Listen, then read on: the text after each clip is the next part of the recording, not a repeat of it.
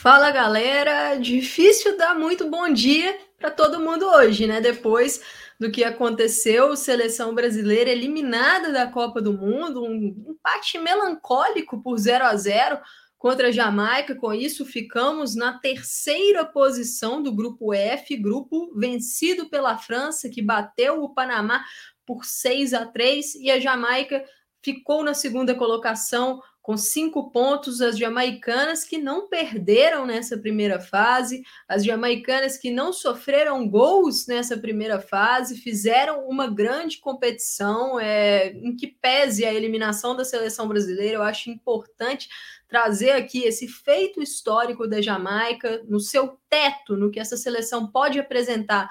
Fez um jogo fantástico com o Brasil, fez um jogo fantástico contra a França, seguindo o seu plano defensivo, conseguindo bloquear as chances.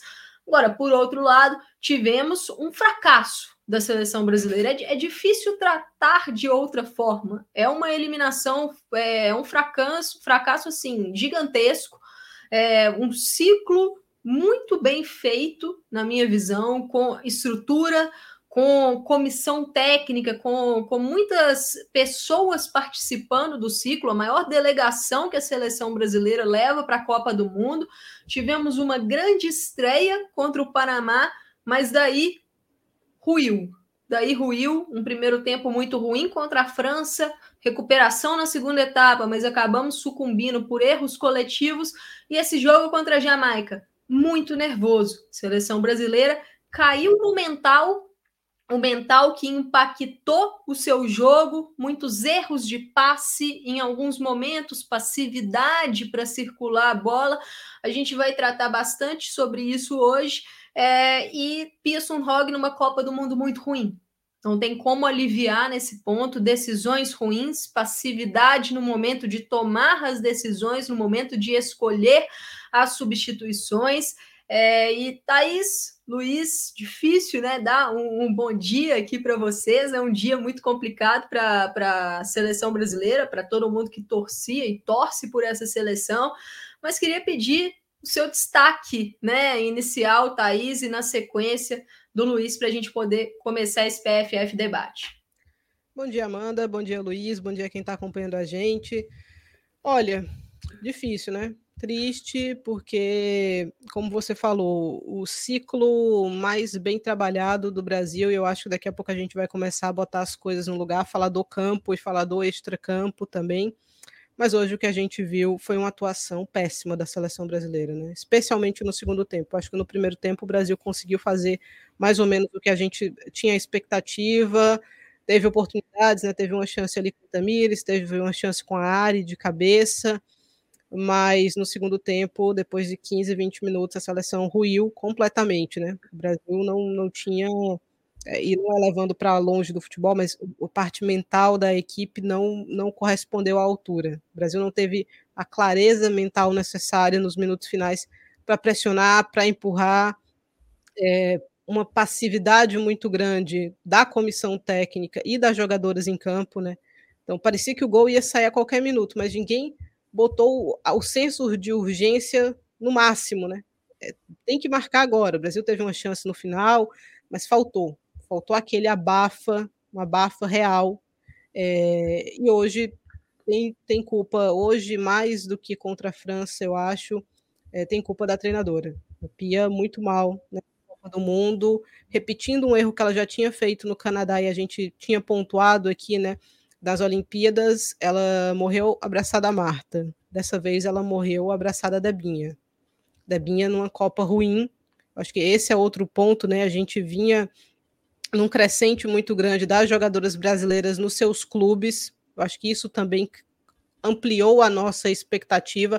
A estreia contra o Panamá foi muito boa, mas a seleção ficou no gol da Renata. Né? O Brasil não conseguiu se reerguer daquele gol ali uma eliminação vexatória. Talvez o principal, maior vexame do, da história da seleção brasileira em Copas do Mundo, né? Já tinha sido eliminado na primeira fase, mas em outro contexto, né? Num contexto completamente diferente. Então, daqui a pouco a gente pode fazer as nossas pontuações. Acho que quem veio aqui pela opinião inflamada não vai encontrar, né? mas a gente vai fazer as nossas ponderações aqui com as críticas, hoje com poucos elogios, imagine. Luiz, manda bala aí no seu destaque inicial para a gente começar o debate.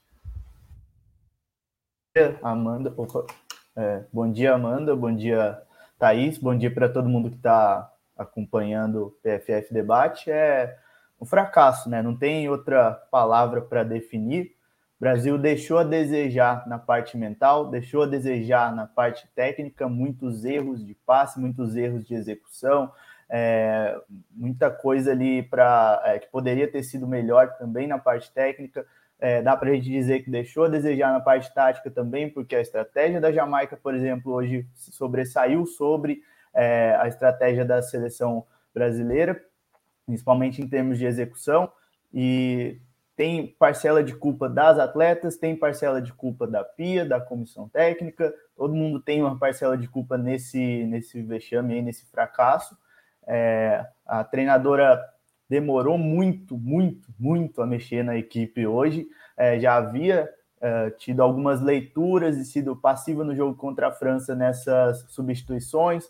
Hoje também aconteceram é, esses, esses, esses equívocos e é uma questão que, que é indiscutível, dava para ter substituído antes, dava para ter pensado em outras substituições, uh, a Debinha, por exemplo, ter ficado em campo jogando muito mal, a Luana jogando muito mal também, ter uh, continuado em campo por tanto tempo, então são algumas questões aí, é, e principalmente nessa parte mental, essa parte da postura do Brasil, da mentalidade ali, é, como a Thaís citou, não parecia é, pelo que as jogadoras apresentavam ali em campo, não parecia que era um jogo que o Brasil precisava urgentemente vencer para poder avançar. Então não se encarou esse jogo como deveria, né? Pelo menos na, na performance, no desempenho em campo ali, não era o que as atletas transmitiam no desempenho, então ficou muito abaixo em vários aspectos. Uh, não tem outra palavra para definir a não ser fracasso.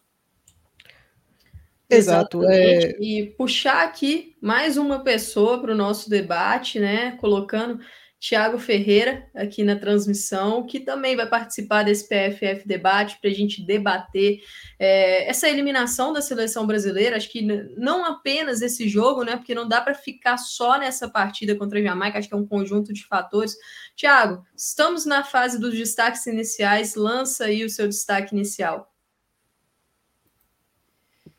É, queria estar tá dando bom dia, né? Infelizmente é, não será possível. É, indo direto para os destaques aí, é, eu me enfiei aqui nessa live, não estava escalado para participar com a galera, mas acho que é, é um momento é, delicado e acho que é importante para a gente também dar cara até, né? Acho que eu, eu, eu, fui um dos integrantes que mais falou de seleção feminina aqui. E aí eu acho que nesse momento penso que é importante eu estar aqui também para a gente dividir um pouco essa bucha, né, do que foi essa eliminação aí do Brasil e como foi. É, meu destaque inicial vai para um, pra um é, a reta final desse, desse, dessa, dessa preparação é, foi muito ruim, né? Eu, eu falo assim, a convocação, da partir da convocação é, até o dia de hoje, até as 9 horas da manhã é, de 2 de agosto, é, eu acho que, que a Pia. É, não, minhas críticas não vão ir só para ela, né? Mas eu penso que, que ela tirou o pé de muitas divididas que ela vinha vencendo até aqui, né? Eu não vou mudar a, mi, a, minha visão e a minha opinião, até porque análise não é, não é o que eu acho, análise é o que eu vejo, né? E o que eu vi na preparação do Brasil foi uma preparação muito boa, com problemas, uma equipe que tem problemas, uma equipe que em momento nenhum chegou favorita à Copa, que chegou no bolo das seleções que poderiam ser uma ameaça e talvez beliscar o título, é, mas em momento algum é, eu vou aqui vim aqui tirar pelo menos as minhas falas sobre o que eu analisava da preparação do Brasil. Acho que foi uma boa preparação, uma preparação que o Brasil não tinha muito tempo, né? Num nível que o Brasil não tinha muito tempo, é, profissional, não corrigiu todos os problemas do Brasil, é, chegou num momento, principalmente esse ciclo pós-Tóquio, foi num momento delicado, porque a gente precisou abrir mão de algumas jogadoras históricas dentro da nossa seleção para abrir espaço para outras que vinham pedindo passagem. E essas outras jogadoras que vinham pedindo passagem, é, muitas delas nunca haviam disputado uma Copa do Mundo, né? Então acho que, que o, o Brasil, é... entrando no mérito do, do, que a gente vai entrar ainda na, dos erros e acertos da Pia, acho que, que uma das coisas que a gente não pode é, negar é que a gente também está pagando uma conta que a gente aceitou é, é, pagar só agora, né? É, não, mas e, e eu acho, Thiago, assim, que a questão da Pia, a gente vai elaborar isso, imagino que em outros programas, não só nesse, além de ter voltado de algumas decisões muito acertadas, apesar de criticadas, né, muito acertadas, é, quem não correspondeu é, nessa Copa do Mundo foram as veteranas, não foram as novatas. As novatas renderam muito bem, além do que além da expectativa.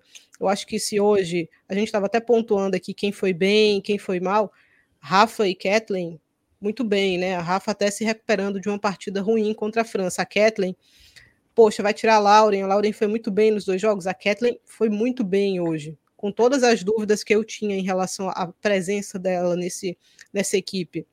Conseguiu administrar ali uma das melhores atacantes do mundo, que é a Shaw. E de maneira, e às vezes num contra um, um contra um mesmo, não tinha ninguém Sozinha, atrás. Começando do meio campo, teve uma jogada chave no começo do segundo tempo, que é um contra-ataque da Jamaica por um erro de passe da seleção brasileira, erro da Tamires e a Debinha foi mal na dividida e a Jamaica tem o contragolpe no início do segundo tempo e a Kathleen fez uma intervenção fundamental. Só que eu fico pensando, se as duas zagueiras são as melhores jogadoras em campo numa partida que você precisa vencer tem um problema nisso. Isso não pode é, acontecer. Aí, não pode acontecer, e se a gente for sair da linha de defesa, né? Eu acho que quem foi bem foi a Caroline. A Caroline foi a, a jogadora que não sentiu a pressão nem no jogo passado, nem antes ainda, que foi muito bem, muito constante, apesar das, das, das dificuldades do Brasil nos jogos, nesses dois últimos jogos. A Luana, por exemplo, a Luana fez uma partidaça contra o Panamá. A gente estava aqui elogiando todas as jogadoras e a Luana, principalmente junto com a área, acho que foram as peças mais destacadas aqui, porque foi uma partidaça contra o Panamá. A Luana ruiu desde então. E esse é um ponto também é, que contribuiu muito para o desempenho ruim da equipe brasileira nas outras duas partidas. A Luana não conseguiu manter o nível, só que numa Copa do Mundo é, por mais que você confie na jogadora, por mais que você tenha tido o, o, ciclo e o trabalho, e a gente sabe que a Luana era uma das peças de confiança da Pia antes de se machucar, e quando se recuperou é, de última hora, né, assim, que mostrou um nível interessante, voltou a ser chamada, entrou em partidas complicadas, correspondeu de maneira interessante, tanto é, nos, último, nos últimos amistosos, mas a Copa dela estava ruim, você precisa reagir um pouco mais rápido. A Luana precisava ter saído hoje. Ela estava mal na partida, poderia ter saído já no intervalo, não ia ter feito tanta diferença assim. Então, eu acho que é esse o ponto da, da crítica. Rafael Zoco aparecendo e... por aqui, nossa vela, tadinha, Zoco. Nem, nem tá ela deu hoje. É, Thaís, Thiago e Luiz, eu acho que a fala do Thiago nos trouxe uma coisa interessante para puxar esse debate, e na sequência da Thaís também, é porque esse é um ciclo de renovação.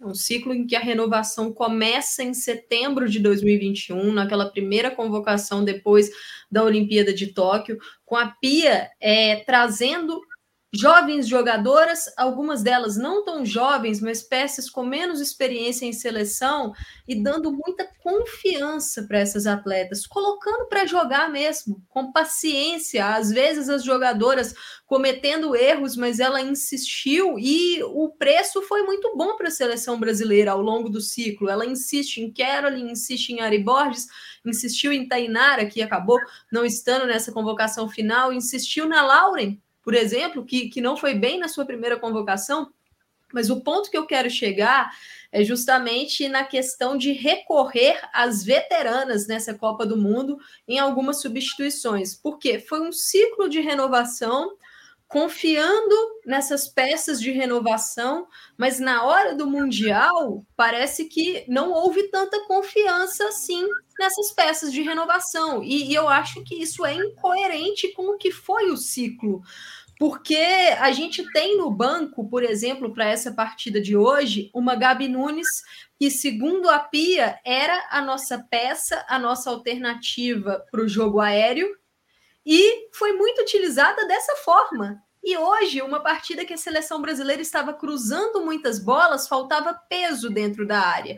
Um jogo em que, por exemplo, Antônia estava participando muito da fase ofensiva, sem ser exigida defensivamente, e errou quase todos os cruzamentos que ela tentou. Por que não, colo não colocar a Bruninha? Ou por que não, não colocar uma outra jogadora ali? É, mas ela, ela, acabou fazendo isso mais para frente, né? Tirou a Antônia, mas. Mas ela tarde, fez isso né? com 80 minutos, Thais. e não pôs a Bruninha. A Debinha, sustentou então, a Debinha assim, numa atuação abaixo ponto... da crítica da Debinha por muito tempo. O que eu quero chegar nesse debate é: nós temos boas peças que foram testadas e corresponderam na renovação, mas nessa Copa do Mundo não foi essa resposta que a Pia passou. Ela insistiu muito em Debinha, acredito que hoje insistiu muito na Marta no segundo tempo, insistiu também é, em Adriana, por exemplo, a entrada da Andressa Alves, eu não acho que era o que o jogo estava pedindo não era. A Andressa Alves ela não teve influência nenhuma nos 15 minutos que ela participou, e aqui eu não, estou nem trazendo culpa para jogador, eu acho que foi uma leitura ruim da Pia na mudança. Não era um jogo para Andressa Alves. E, e o ponto mesmo para colocar você, Thaís, você, Luiz e Thiago no debate é: a renovação foi feita, mas na hora do vamos ver, não foi a renovação que a gente viu na Copa, né?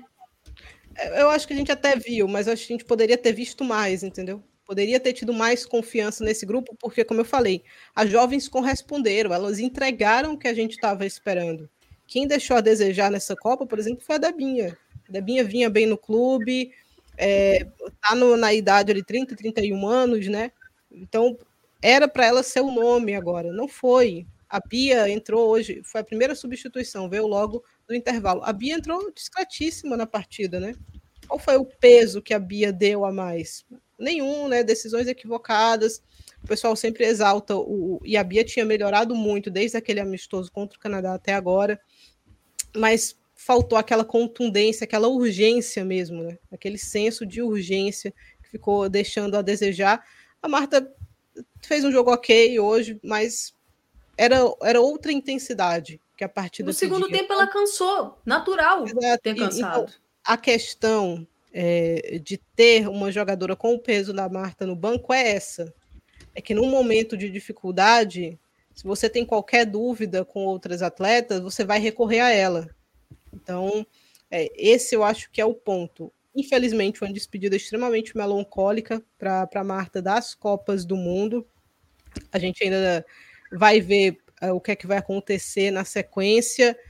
É, Andressa Alves também, outra peça que fez boa temporada, mas que por seleção fez um gol importante na finalíssima, mas uma Copa muito, muito fraca, com pouquíssimo impacto, pouquíssimo impacto. Então faltou confiar mais nas jovens jogadoras. Eu acho que esse para mim foi o principal ponto, a principal crítica, além obviamente de ter demorado para mexer, hoje de ter demorado na, contra a França nem demorou tanto, hoje demorou muito para mexer. Poderia ter vindo qual mais do que uma alteração já no intervalo. E, Também acredito então, que. Ah, desculpa. não, não, pode, pode ir, pode ir. É, também acredito que teve uma certa incoerência nesse sentido, porque foi construído um trabalho muito interessante com essas jovens jogadoras, com essas atletas que foram é, fazendo parte, sendo peças importantes nessa renovação. Então, ali até Ari Borges se consolidar, Carolyn se consolidar primeiro pela ponta e depois é, vindo como uma meio-campista interior. É, a Lauren ganhar espaço aí é, até o início dessa Copa. É, foram atletas que se mostraram muito importantes para a seleção e que responderam bem em vários momentos. É claro que é diferente o peso de uma Copa do Mundo, mas por que não confiar nessas atletas também nos momentos mais importantes no cenário competitivo da Copa do Mundo. Então, acredito que isso uh, foi incoerente de certa forma, e as veteranas não corresponderam ao esperado, né? Essas substituições, por exemplo, às vezes, no caso, as não substituições, no caso da Debinha, que continuou uh, muito mal no jogo, por exemplo, Os atletas não corresponderam dessa forma e faltou a Pia confiar mais na, nas jovens desse ciclo. Uh, Para mim, a questão até que a Amanda citou da, da Gabi Nunes não ter entrado foi uma, algo que eu estou até agora uh, tentando entender, porque no jogo em que, segundo aqui os dados da FIFA, a seleção cruzou 45 vezes na área da Jamaica, não ter a, a, sua melhor atleta ali no jogo aéreo, em teoria, ofensivo, que seria mais efetivo, uma opção muito efetiva uh, potencialmente nesse jogo aéreo, é, é, algo que é difícil de entender. O jogo ficou para situações, favorável para situações de cruzamento, ainda que o Brasil tenha errado muitas vezes esses cruzamentos. Era um jogo em que a Jamaica defendeu bem, protegeu bem seu corredor central, protegeu bem o funil, a dupla de zaga, as irmãs Suave fizeram um jogo extremamente seguro, extremamente difícil de é, conseguir se infiltrar por dentro. Então, as jogadas ali, as tabelas, triangulações pelos lados do campo, era o que davam melhores situações é, de gol para a seleção brasileira e não ter uma jogadora que potencialmente poderia fazer a diferença nesse jogo aéreo é, foi algo que ficou difícil de entender, ainda mais com o jogo ruim que a Debinha vinha fazendo. É, então, é, algumas dessas decisões e de tentar ali colocar a, as fichas em atletas veteranas que não estavam correspondendo é, é algo para se questionar. Mas não é, anula todo o trabalho muito interessante que foi feito de renovação durante o ciclo. É preciso separar as coisas também é, nesse sentido. É, e, por exemplo, a Debinha, que eu acho que hoje foi, foi muito difícil a partida da Debinha. Mas a leitura, né? Algumas ela tentou dois, três calcanhares, dois no segundo tempo para ninguém, né? Não tinha ninguém passando atrás dela, não tinha ninguém é, no segundo tempo, e não é condenar o drible, é que a situação não, não era favorável para esse tipo de ação, né? Então era outra coisa que se pedia ali, até para trazer, para a gente já puxar um pouquinho mais para é, para o que foi esse jogo, né? Assim, para a gente começar a falar um pouquinho mais do campo. Os números finais da partida, confesso que não fiquei com essa sensação é, de um domínio tão grande do Brasil. Essas finalizações no gol pouco, pouco foram perigosas realmente, né? A Spencer assim. não precisou fazer nenhuma grandíssima defesa na partida. Ela, ela interviu é, em alguns momentos, mas não foi uma super atuação da não. goleira jamaicana, assim. É, acho que a, o plano da Jamaica foi muito bem executado, é, conseguiu neutralizar o Brasil, até pelo nervosismo da equipe no segundo tempo, mas é, são, Agora, não são números mentirosos, mas que eles não contam exatamente a história do jogo. Né? Até, até para trazer um pouco o Thiago para o papo também, vendo essas estatísticas que a Thais colocou na tela, a seleção brasileira jogou o tempo todo no campo de ataque, né? E, e o, o, nosso modo de se posicionar, eu achei até interessante. Acho que a seleção fez boas movimentações no primeiro tempo, abrindo as duas laterais, né? Jogando muito na amplitude, pisando na linha do campo mesmo, e tivemos Adriana, Marta e Debinha jogando por dentro, tentando se movimentar, gerar espaços, e conseguimos no primeiro tempo muitos espaços pelos lados do campo. Só que, Thiago, para te trazer aqui para o papo, 73% de posse de bola, 599 passes, mas apenas 76% de precisão do passe. Quando você tem uma posse de bola tão grande e a sua precisão do passe não chegou nem a 80%, e a gente vê o que foi o jogo do Brasil, né? Percebemos muitos é, erros de execução ali no passe.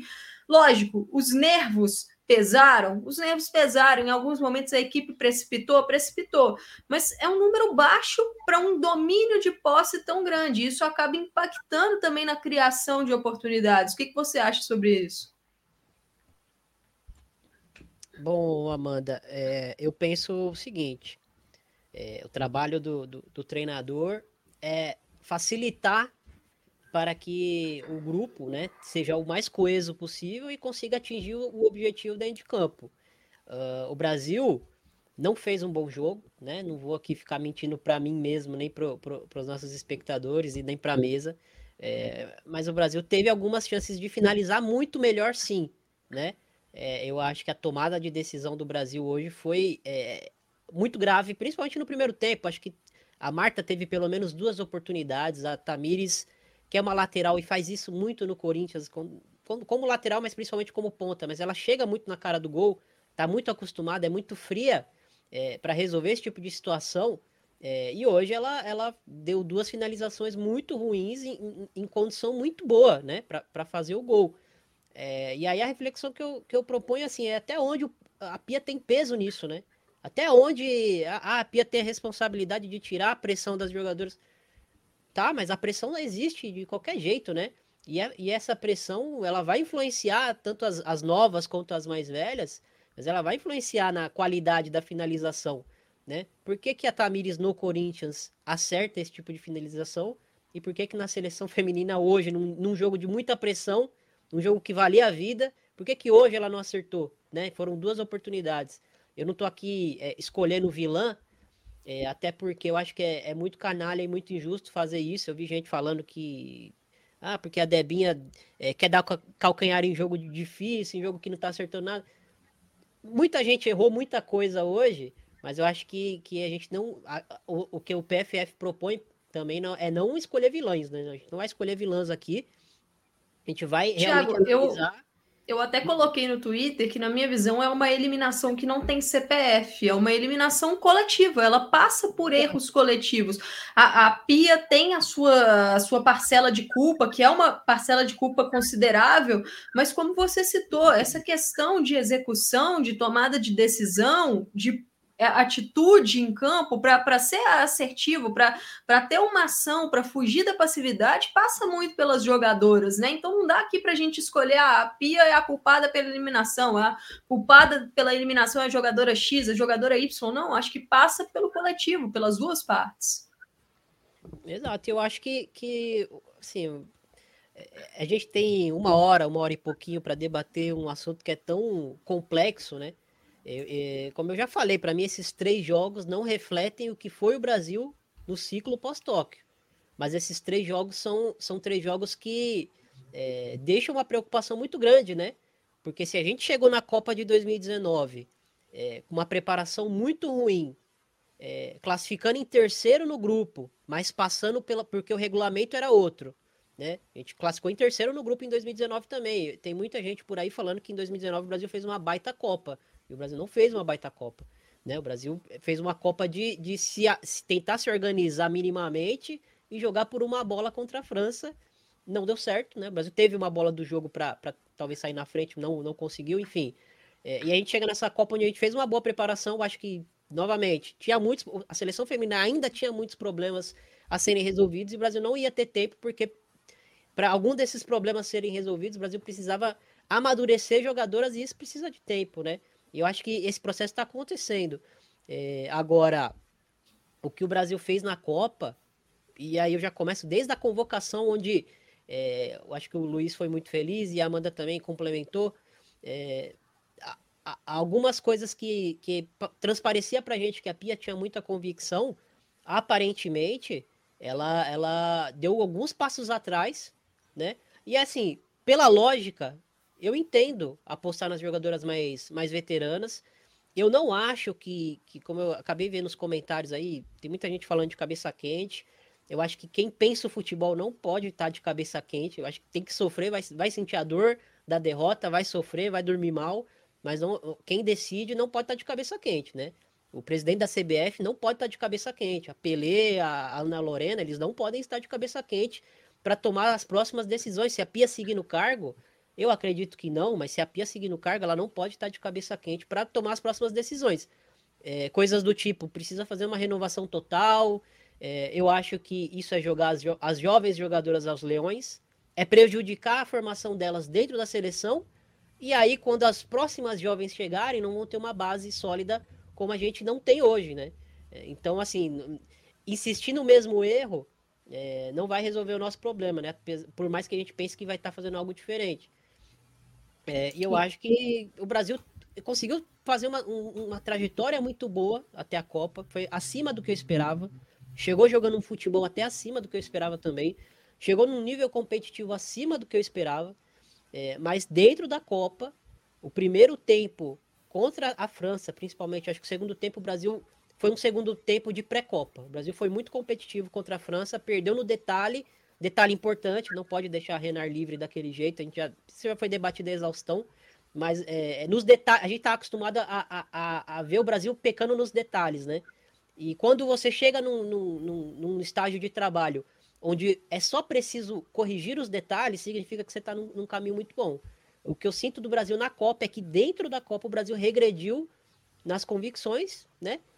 Ainda assim, não acho que é, que é fazer uma renovação completa, tirar todas as jogadoras veteranas. Não acho que quem estava criticando é, a esmo a, o trabalho da Pia estava correto agora porque ela foi eliminada. Não, não, realmente não acredito nisso. O que eu acredito é que é, a Pia teve é, tem responsabilidade em muita coisa do que aconteceu. Eu acho que não tem mais clima para ela seguir é, o trabalho dela, infelizmente, para ela. É, e, e, acho que é até um caminho natural para ela seguir para outros trabalhos agora, né? É, acho que ela deixa um legado positivo para a seleção feminina, mas o gosto é, amargo dessa Copa do Mundo é muito ruim, né? É, a, dá a sensação, para quem está assistindo a, a, curto prazo, de que essa seleção só regride, né? E realmente, quando a gente olha para os resultados da seleção feminina desde que, de quando a gente já esteve numa final de Copa, parece que a seleção feminina ela está regredindo em desempenho. A minha avaliação é diferente. A minha avaliação é que o Brasil está evoluindo, mas a gente tem muito mais concorrente hoje. A gente tem equipes é, de prateleiras abaixo que hoje são muito melhores do que, a, do que eram há 10 anos atrás. Né? É, essa Jamaica está recheada de jogadoras que jogam na, na, na, na, Liga Inglesa. Né? Tem a melhor centroavante do mundo, na minha opinião. Tem um, um dos grandes prodígios do mundo, que George Brown. Tem defensoras muito boas, né? as irmãs Suave enfim, é, é, eu, eu vejo evolução das concorrentes, né? Se a gente olha muito o, é. o cabresto do, do cavalo, olhando só para o nosso para o nosso umbigo, achando que o, que o futebol feminino mundial gira em torno da, da do, do, que o Brasil está fazendo, a gente está sendo é, arrogante e... e, burro, né, ao mesmo tempo. É, e aí, Thiago, eu acho que é, vale um programa depois ou um podcast para a gente falar da evolução das equipes norte-americanas, né, da América do Norte. É, o México, muito parecido com o Brasil, fracassou também né, na, na, sua missão de se classificar, jogando em casa, um ciclo também feito de maneira interessante, uma seleção e um campeonato que crescem e não conseguiram a classificação. Mas a gente viu um Haiti que saiu de cabeça erguida, né? A gente viu um Panamá hoje com todas essas salvas possíveis. O Panamá fez três gols na França hoje, três gols na França. Óbvio que num contexto de poupar jogadores da França e tal, mas ainda assim conseguiu balançar a rede da França três vezes. A gente vê agora uma Jamaica que se classifica sem sofrer um gol na fase de grupos que tinha Brasil e França na mesma, no mesmo grupo. Só, só grupo dificílimo. Diga. Só fazer um adendo sobre, assim, a gente está falando muito do que o Brasil não fez, é, e por mais que a Jamaica não tenha feito uma Copa gigantesca no sentido de, de, de, ver um futebol vistoso, ver um time dominando os adversários com bola, acho que a gente precisa valorizar muito esses últimos quatro anos do que foi a evolução do futebol jamaicano, né? E fez um, um, uma Copa do Mundo onde era franco atirador dentro da, da do grupo. E matou, era, né? Era franco atirador e, e, conseguiu. E conseguiu... O tiro veio na nossa testa.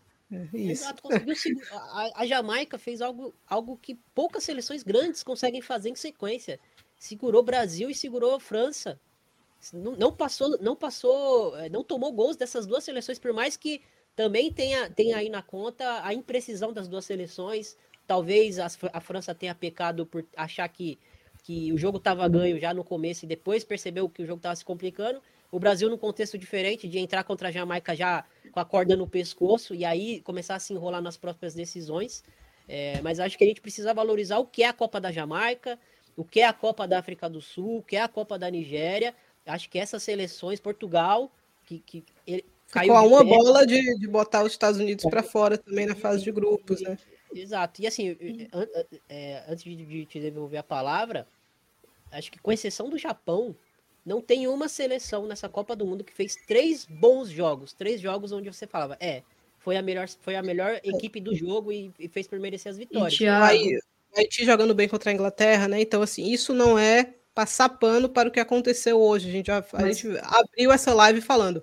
É um vexame o Brasil não ter avançado nessa fase de grupos. Talvez o maior vexame da história do Brasil em Copas, porque quando não avançou é, nas duas primeiras edições, contexto completamente diferente, né? A gente está falando do ciclo mais bem trabalhado da história do Brasil, com mais investimentos. Dessa vez é uma eliminação no campo. Óbvio que o Brasil ainda no futebol feminino precisa evoluir muito ainda para competir melhor com não só com as grandes, né, como a gente está falando aqui, com as seleções de médio porte também. Por exemplo, a nossa sub-20 foi chamada agora no meio do ano. Tinha que tinha uma, uma convocação programada para o começo do ano, não aconteceu. Então, uma categoria de base não pode passar é, o tempo que a nossa sub-20 ficou parada. Sub-17 tá também não. Está errando de novo, os mesmos erros. Essa, essas coisas é, não é porque o Brasil foi eliminado agora e que a coisa pode caminhar no sentido de que, olha, a Colômbia tem um campeonato ruim e bateu a Alemanha. Então a Colômbia é o modelo a ser seguido. Não é isso. Não é isso. É, é, essas coisas que o futebol, é, essas pedras no caminho do futebol, elas não podem te frear de uma evolução clara e óbvia que você precisa investir em base, você precisa investir em estrutura. Hoje o Brasil não caiu por isso. O Brasil não foi eliminado dessa Copa por, por conta disso, em nenhum momento. O Brasil caiu no campo porque não conseguiu furar a defesa jamaicana, só no campo. Essas nessa... coisas é que o padrão nosso tem que ser daqui para cima. O que o Brasil teve hoje, que foi tão exaltado por parte da CBF, de voo fretado, é, de, de, alojamentos corretos, de a maior equipe né, à disposição ali, com analista, isso tem que ser o padrão da seleção brasileira, porque a gente é, tinha não é... de 10 anos nesse isso é o padrão, né, Thaís? Isso já não, não, não acontecendo são... há muito tempo. Isso Exato, é não, é, não é uma corrida de 100 metros, isso é o mínimo. É uma maratona para o Brasil se colocar entre as principais seleções e... do mundo. Então, é no questão... longo prazo. Uma questão dessa Copa do Mundo é as partidas, cada partida tem a sua particularidade, não dá para a gente ficar comparando aqui essa eliminação da seleção brasileira, a trajetória do Brasil na Copa, com o que a Nigéria fez, com o que a Colômbia fez, com o que Portugal fez, com o que a África do Sul fez. Cada grupo, cada situação tem a sua particularidade. E outra coisa, também não dá para falar que só a seleção brasileira entrou para jogar hoje. Não, a Jamaica entrou para jogar, fez com perfeição o seu plano de jogo e nos eliminou de forma muito merecida. Então, acho que não dá para tirar os méritos das colombianas, das desculpa, das jamaicanas. E para a gente puxar aqui um assunto do jogo, até colocar o Luiz no papo, só agradecer a audiência de vocês que estão aí no chat, muitos comentários, Magno Rodrigues, Isabel Lima, Gis Cleverton, Gabriel, J. Dantas, é, o Marcelo Soares, Ana Paula Pereira, Ana Vinagre, Manuela Farias, Sara, Séries, muitos comentários mesmo, difícil ler todo mundo aqui, a gente agradece, uhum. pede para que deem o like, se possível, né? Tonho da Lua, Liz, Juscelino e para puxar... chegou com um comentário é, é. Michele. É, eu vou puxar pra... o campinho, tá, Amanda? Aí, pra pra... Beleza. Para puxar o Luiz pro, pro papo, tem duas perguntas aqui interessantes da Elisângela Marinho, e eu acho que a gente pode trazer isso para a discussão. A Elisângela pergunta: vocês não acharam o Brasil lento também, não? E aí, na sequência, sobre a amplitude que a Amanda falou das duas laterais, vocês não acham que a entrada da Bia pelo lado matou isso que estava sendo feito pela Tamires? Bia Zanerato foi a primeira mudança que a Pia fez no jogo, fez no intervalo, sacou a Ari Borges, colocou a Pia, as outras mudanças só vieram com 80 minutos, né? Depois dos 80 minutos do segundo tempo. E a entrada da Bia, ela mudou um pouquinho o formato da seleção, porque ela tira a Adriana do lado esquerdo, a Adriana vai lá para o lado direito, onde estava jogando a Ari, e a Bia entra aberta pelo lado esquerdo. E aí, Luiz, é, eu queria saber o que, que você achou, sua percepção. Se faltou um pouco mais de dinamismo, de velocidade na circulação de bola da, da seleção, lembrando que velocidade não é sinônimo de precipitação, né? Tentar movimentar mais rápido essa posse. E também sobre a Bia, porque é, eu, a minha impressão foi de que a Bia na, na esquerda ali, da forma como a seleção estava jogando, não estava rendendo tanto. Como é que você viu a entrada da Zanerato pela esquerda? É, primeiro que é um jogo em que a gente sabia que o Brasil teria que ter paciência para encontrar espaços, mas ter paciência não significa circular a bola de forma lenta. Então, eu acredito que faltou esse dinamismo e faltou uma questão também, a gente vai acabar tocando nesse assunto de novo, que é a tomada de decisão, mas especificamente uma etapa da tomada de decisão, é, que não é só a questão de menos ou mais eficiente essa tomada de decisão, é a hesitação no momento de confirmar a tomada de decisão, que é uma, a, ali a, quase a última etapa antes da execução. O que eu senti é que muitas vezes o Brasil, as atletas, elas hesitavam em alguns momentos em uh, executar aquela ação e esse milésimo de segundo, esse instante, muitas vezes era a diferença da marcação encaixar em um atleta que se movimentou e estava livre, era a diferença, por exemplo, do bloco da Jamaica se deslocar um pouco mais, fechar um espaço ali. Então, às vezes, um toque a mais em uma jogada, às vezes, uma hesitação naquele momento de executar a ação, que a jogadora, dentro do processo de tomada de decisão, já tinha definido que faria aquela ação, mas no momento de confirmar aquilo, de pensar, ó, é, tenho certeza que vou fazer isso, não. Aí ela hesitava, dava um toque a mais ou é, não fazia aquele passe de ruptura naquele momento em que ocorreu a movimentação. Isso, na minha visão, foi um detalhe que pesou em alguns momentos. E aí, falando da questão da entrada da Bia pelo lado, é, pelo lado esquerdo do ataque, uh, a gente viu que muitas triangulações ou associações que aconteceram por ali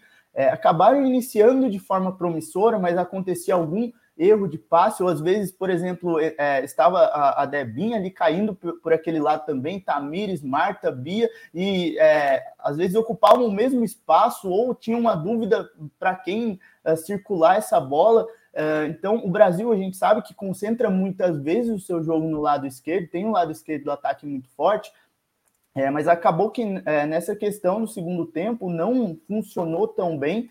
É, eu acredito que a Bia pode render em outras zonas do campo de forma mais interessante.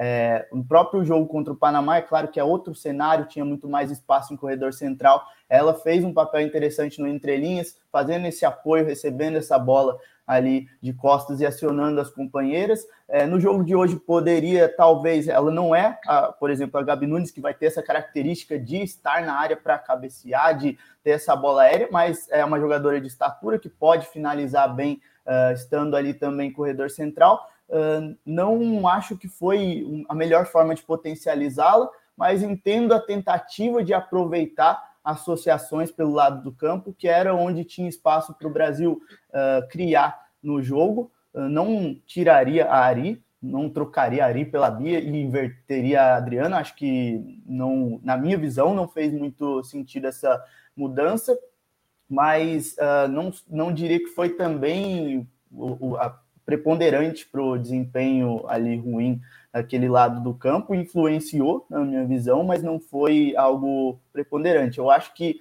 passa muito né, por essa questão de do Brasil ter conseguido, teria que ter conseguido circular essa bola de forma mais eficiente, ter intenções definidas e executar bem essas intenções para abrir os espaços. É, para uma equipe que fecha bem o corredor central, como a Jamaica faz, você precisa circular essa bola de um lado para outro, mas precisa ser de forma rápida para aproveitar os intervalos que vão aumentar ali, para aproveitar esse deslocamento do bloco de um lado para outro, e também precisam acontecer jogadas que vão romper essas linhas, que vão conseguir é, fazer com que a equipe progrida dentro de campo. A gente viu a Rafa muitas vezes usando essa capacidade de condução, de passe de ruptura, de atrair para libertar que ela tem, porque teoricamente era uma das jogadoras que teria um pouco mais de tempo e espaço dentro do jogo. Fez isso no primeiro tempo, no segundo tempo ali um pouco menos, mas não dá para depender só dela nesse sentido. É, ali as triangulações, as tabelas pelos lados do campo, as situações para gerar cruzamentos de forma um pouco mais confortável. Se não está dando para chegar na linha de fundo, vamos tentar gerar uma situação para a lateral ter um, é, um pouco mais de tempo, um pouco mais de espaço para cruzar dos três quartos essa bola. Vamos tentar fazer uma tabela rápida para a lateral entrar ali próxima à linha de fundo com possibilidade de cruzar. É, observar ali a entrada da área, para é, observar também a tomada de decisão no momento de fazer esse cruzamento, não só rolar essa bola para trás ou não só tentar um cruzamento ali para o meio da área. Então, todos, todos esses detalhes é, poderiam ter tido mais alternativas e partir também das atletas essa postura mais rápida, mais convicta também no momento de tomar a decisão. Senti o Brasil um pouco, hesitou um pouco é, nessa, nessa fase do processo ali de executar as decisões que havia tomado. Então, não sei como é que vocês veem essa questão, mas foi um detalhe que, que eu tinha observado dentro da partida. Seguindo nessa linha, até para trazer essa questão do impacto, né? Na, na coletiva de convocação, eu fiz uma pergunta para a Pia e foi uma pergunta sobre as substituições no segundo tempo, é, o impacto de jogadoras, porque ela falou bastante sobre isso ao longo do ciclo, né? A importância que você dá para o grupo, não apenas as jogadoras titulares, mas também aquelas que vêm do banco com a capacidade de mudar o cenário da partida. E nessa Copa do Mundo, eu acho que tanto no jogo contra a França quanto nessa partida contra a Jamaica, ficou nítido que quem veio do banco não conseguiu ter o impacto para elevar o nível que já vinha sendo é, mostrado é, na equipe. A gente não teve ali uma substituição que realmente mudou o cenário da, da seleção brasileira no jogo. Eu acho que isso vai das jogadoras, que individualmente não conseguiram impactar, que também não conseguiram impactar o coletivo, mas também das escolhas da treinadora. E aí, para trazer Thiago e Thaís também para a conversa, a Pia tira no intervalo a Ari Borges, que, na minha visão, ela vinha fazendo em alguns momentos do, do primeiro tempo até um papel interessante de sair da parte direita do campo para chegar um pouco mais para dentro, para pesar um pouco mais o corredor central, abrir o espaço para Antônia, já que a Jamaica tinha três jogadoras por dentro para marcar, né? A Sampson, a Spence e a Primus, e a Ari estava fazendo isso. E a Luana estava numa partida muito ruim. Fez um jogo muito ruim, um jogo muito ruim contra a França. Aí eu queria saber de você, Thaís, de você, Thiago, sobre essa questão da tomada de decisão, da escolha da Pia pela troca. Lógico, a demora também no segundo tempo para reagir, fazer outras trocas, mas eu queria saber de vocês se vocês acham que faltou ousadia por parte da treinadora em uma partida que a seleção brasileira precisava vencer, que a seleção brasileira não estava conseguindo ter um volume de jogo de chances perigosas. A gente chegava muito ali perto da área, mas como o Luiz citou, estava difícil de transformar esse domínio perto da área em uma chance perigosa, em uma chance relevante. Vocês acharam que faltou um pouco de ousadia, de trocar é, uma peça, de, de ousar, talvez, em alguns momentos, puxar a Antônia para a linha de zaga, subir mais a Tamires, a tentar abrir o campo com outra jogadora? Como é que vocês viram isso? É, eu acho que a questão para mim não foi o, o desenho do Brasil em campo, porque é, a questão foi que o Brasil, além das decisões ruins, de todo mundo, né, das jogadores e da Pia, eu não acho que a, a Ari Borges teria que ter saído. Era um primeiro tempo discreto, né, assim, tinha perdido uma chance cara a cara, mas a substituição aqui era a Luana. Era a Luana que tinha que ter saído. Você ia correr mais riscos? Ia correr mais riscos. A, a equipe da Jamaica poderia, num contra-ataque, te matar e te eliminar? Sim, mas você precisa tomar uma, você precisa tomar uma decisão ali, né? E tinha que ser uma decisão mais ousada, como a Amanda falou, para mim. Era puxar Caroline Ari Borges para dentro, o Brasil ia ficar exposto defensivamente, muito exposto defensivamente, mas perder e empatar para o Brasil dava no mesmo, né? Então, acho que essa era a decisão, poderia até sustentar 15 minutos do segundo tempo é, da maneira que foi a, a primeira etapa, mas viu que não está não tá, não tá acontecendo o que queria, mexe no time tinha que ter mexido bem mais cedo. É, podia ser a Duda Sampaio mesmo, né? Para entrar ali no lugar da Luana. A Duda é essa jogadora com passe um pouco mais vertical. E de repente, Debinha abaixo, isso para mim, isso me incomoda muito, né? Assim, eu acho que especialmente numa Copa do Mundo, você não pode.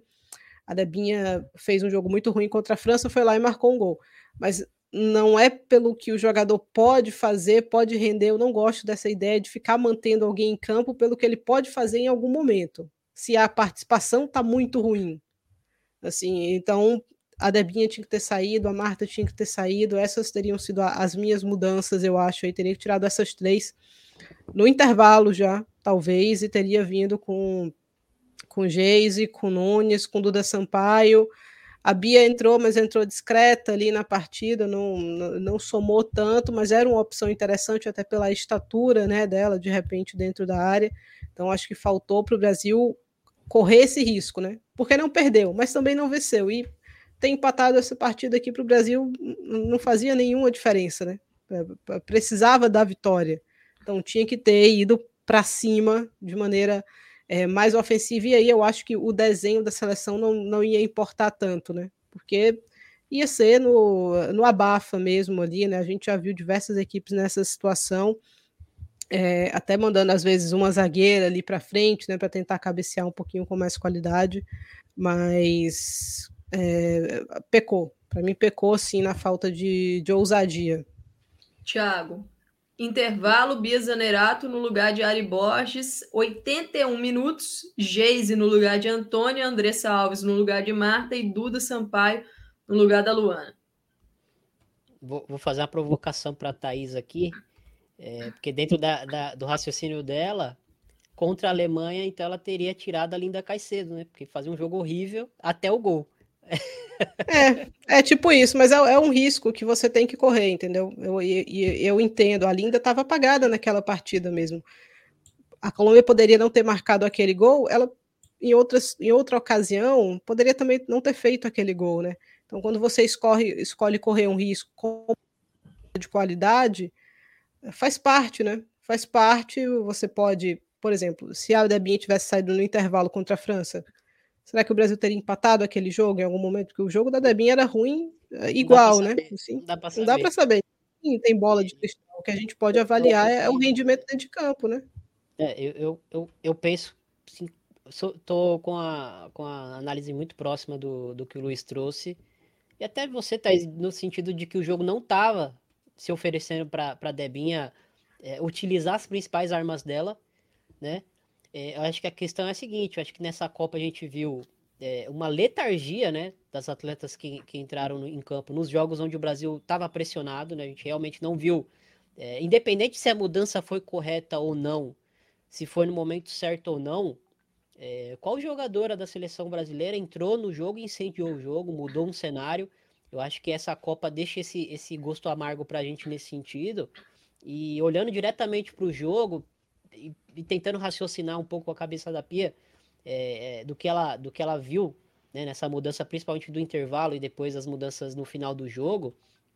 Primeiramente, a Ari Borges vinha fazendo uma partida ok, né? Eu acho que, que é, se fosse para fazer uma modificação, eu até falei no, no nosso grupo do WhatsApp que eu, eu pensaria em trazer a Ari Borges para a função da Luana e tirar a Luana e aí colocar Geise, por exemplo, pelo lado direito, que é uma jogadora que, que entrou bem até no final de jogo, acho que teve poucos minutos para conseguir fazer alguma coisa, não foi uma, uma mudança é, gigantesca, mas acho que ela entrou com, com, um pouco mais de sangue no olho. Ali para a reta final de jogo é o que você vai precisar mesmo, né? Não teve minutos. É, acho que tanto, as três alterações, a, a, tanto a, a Andressa Alves, a Duda e a Geise, elas não tiveram muito que minutos suficientes para conseguir mudar o cenário da partida, porque quando você chega nesse momento de, de 80 minutos finais, é, ali é o momento de, de abafa. Né? A tática ali já está praticamente completamente é, esvaecida, né? Não tem muito mais o que mudar de, de cenário de encaixe. Ali, realmente, você vai começar a, pressionar o adversário, botar a bola na área e tentar ganhar a segunda bola para ver se, se arruma uma situação de finalização ou de avançar no campo né? Agora, a minha principal crítica com, com as escolhas da Pia hoje, né, independente da escalação, eu, eu entendi a, a, escalação da Marta. Uh, acho que a Marta é, foi muito falado, né, principalmente no, no jogo da She Believes, que a Marta fez o gol. É, e muita gente falou isso hoje, tá quietinha nesse sentido, falou que o Brasil era muito dependente da Marta, porque sem a Marta o Brasil não conseguia ter criatividade, não tinha poder de decisão.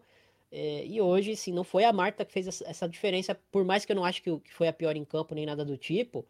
É, a gente precisa entender o que, que é a Marta em campo, né? A Marta é um imã, é um imã para bola, né? Muitas jogadas, muitas combinações. Teve até uma no segundo tempo que, que a Tamir estava fazendo uma combinação com a Debinha que tinha caído pelo lado, é, e elas tinham a oportunidade de tabelar e progredir. A Marta encostou perto da jogada para talvez para puxar a marcação E a Debinha mudou todo o curso do lance e já tem toda a bola na Marta, porque é, confia. Né? É, a Marta vai achar um, vai ver alguma coisa que eu não tô vendo, então eu vou dar a bola nela. É, e algumas vezes essa, essa Marta dependência vem à tona. Não acho que esse foi o problema da eliminação do Brasil. Ô, ô Thaís, eu sei que você quer entrar só para me falar sobre a mudança da, da Bia. É, penso eu, a, a Ari Borges não estava fazendo um jogo ruim e a Ari Borges pisou algumas vezes na área em condições de finalizar é, teve um cabeceio, teve algumas outras oportunidades que ela chegou, é, que não conseguiu é, direcionar essa bola com muita qualidade, tentando imaginar o que a Pia pensou, né? Vou colocar a Bia Zanerato para fazer a mesma função, porque a Bia tem uma dinâmica é, inferior à Dari Borges, mas tem um nível de assertividade maior. Então, talvez se essa bola cair na. Se essa bola que tá, que tá pererecando e chegando para Ari Borges cair para Bia Zanerato, ela tem mais, tem mais convicção de que a Bia Zanerato vai guardar. É, acho que esse foi o raciocínio. E aí as três mudanças, como eu falei, né? As três mudanças no final do, do jogo, é, eu, eu nem acho que as mudanças foram ruins, né? Talvez a, a, a, mudança da, da Andressa Alves, acho que ela foi mais pensando em bola parada também, né? Mas acho que as três mudanças nem foram tão ruins, as trocas não foram tão ruins, mas demorou muito. Como eu falei, com 80 minutos de jogo, não tem mais o que mudar taticamente no jogo. Ou você eleva a estatura do time vai para um abafa, e é por isso que eu não critiquei tanto a entrada da, da, da Mônica na, na, no último jogo, porque assim, faltando 80 minutos para o jogo, não tem muito o que analisar. Ou você está vencendo, está com resultado e, e, e precisa é, parar o jogo, acabar com o jogo, é, rebater bola, ou você precisa é, criar uma sobrecarga dentro da área do adversário e brigar por segunda bola. E, Thiago, já era um momento que o último traço de lucidez do Brasil na partida já tinha se esvaído. Os nervos já tinham tomado conta totalmente das jogadoras. A gente já, perce já percebia um alto nível de precipitação nas jogadas, é, de erros na, em tomada de decisão. E aí, essa troca, muito tarde, né, em um jogo que a Jamaica estava parando a partida o tempo todo, de forma correta, né? A estratégia da Jamaica, de forma correta, a, a, a seleção brasileira não conseguiu realmente dar esse ritmo. E você falou bem sobre a questão de incendiar. É, eu observei, as atletas do Brasil estavam muito cabisbaixas, cabisbaixas, assim, da, da metade do segundo tempo para frente. Era um Brasil cabisbaixo, um Brasil passivo, que estava sentindo muito peso. Em algumas jogadas parecia que a gente não estava acreditando na jogada, acreditando que aquela jogada podia dar certo. E aí é o problema da confiança também, a frustração é. vai tomando conta do time, o time vai ficando menos confiante. Só que dessa última mudança, entendo é, a entrada da Andressa Alves pela questão da bola parada, mas se a gente olhar quem poderia entrar, a Gabi Nunes, o Brasil tinha quatro trocas ali morreu com uma troca. A Nunes tinha que ter entrado. Era bola na área o tempo todo. A sua melhor cabeceadora tem que estar tá na área. E você pode falar, ah, manda a Rafa para a área. Não, a Rafa não pode ir para a área porque era a peça que iniciava as nossas jogadas. Ela não pode ir para a área em momento algum. Então você tem que ter a sua melhor cabeceadora na área.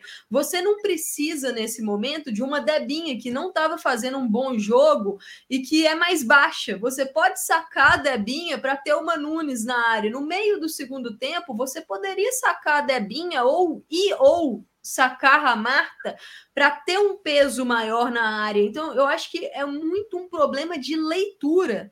Demora passividade na hora de tomar essa decisão, mas também a Pia fez uma Copa do Mundo muito ruim em leitura do jogo. Eu acho que a leitura do jogo dela contra a França. É o ponto forte dela, né? Não é o ponto forte é, dela. E, e é. Ela conseguiu. E é muita confiança também em algumas jogadoras, né? Assim, e eu entendo que para um trabalho de longo prazo isso funciona muito bem, né? Para um, se fosse pontos corridos, né? Isso funcionaria a longo prazo. O Brasil seria derrotado poucas vezes, tanto que empatou hoje.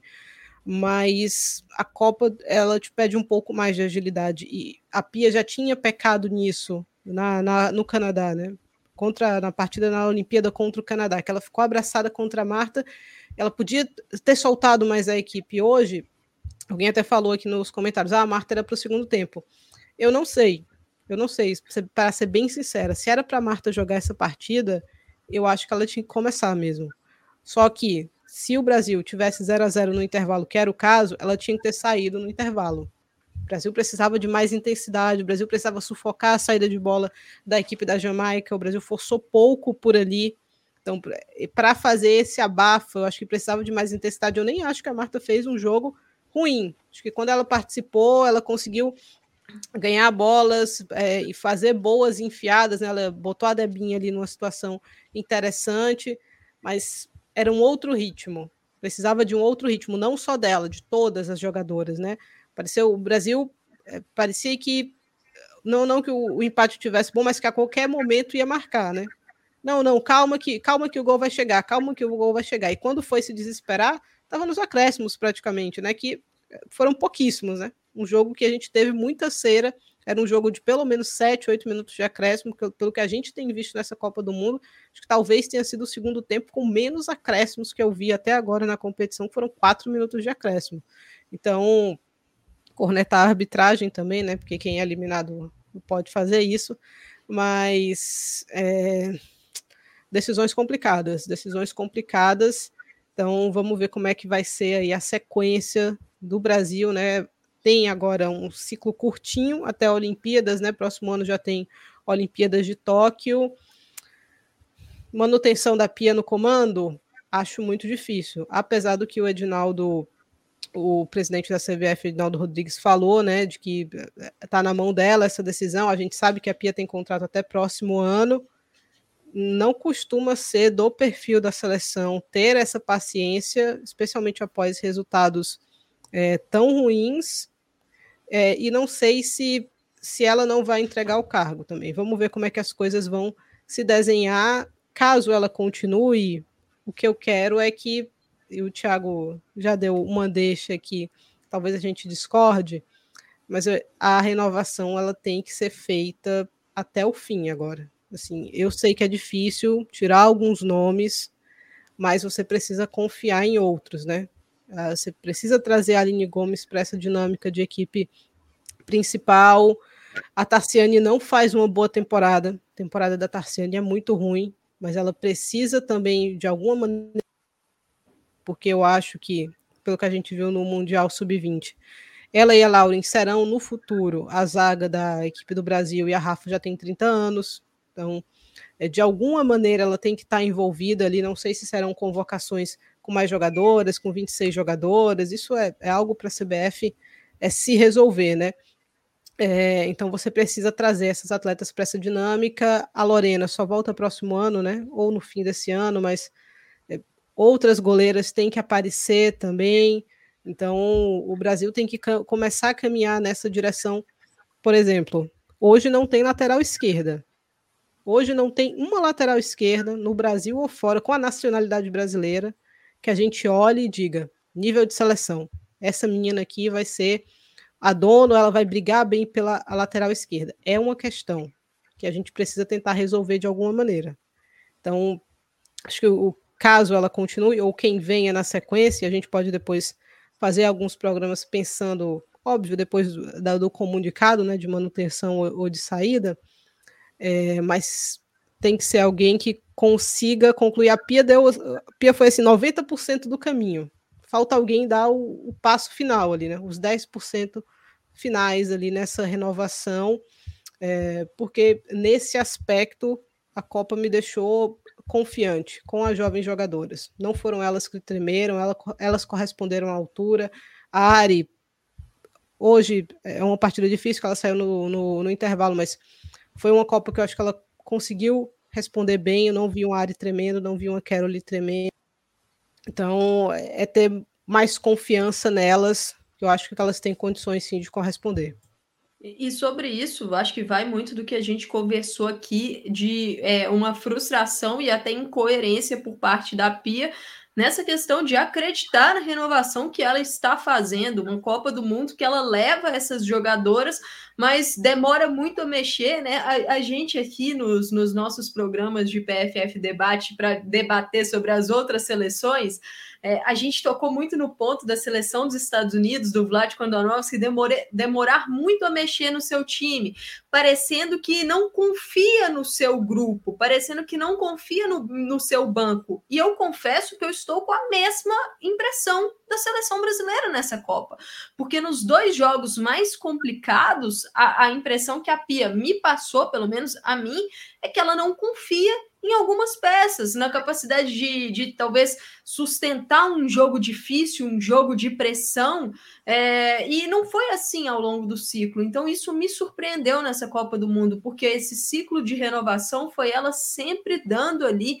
chance para as jogadoras que às vezes erravam num momento, mas isso servia de confiança e de aprendizado para que no jogo seguinte, para que na sequência elas pudessem acertar. Então, eu senti falta nesse ponto trazer o Luiz aqui para falar, dar, dar depoimento dele. E a Thaís destacou a questão da lateral esquerda, eu só queria pontuar. Eu achei a Copa da Tamires muito boa. Eu Foi gostei da boa. Copa da Tamires. Ela é das é... mais veteranas, né? É, essa é a minha preocupação.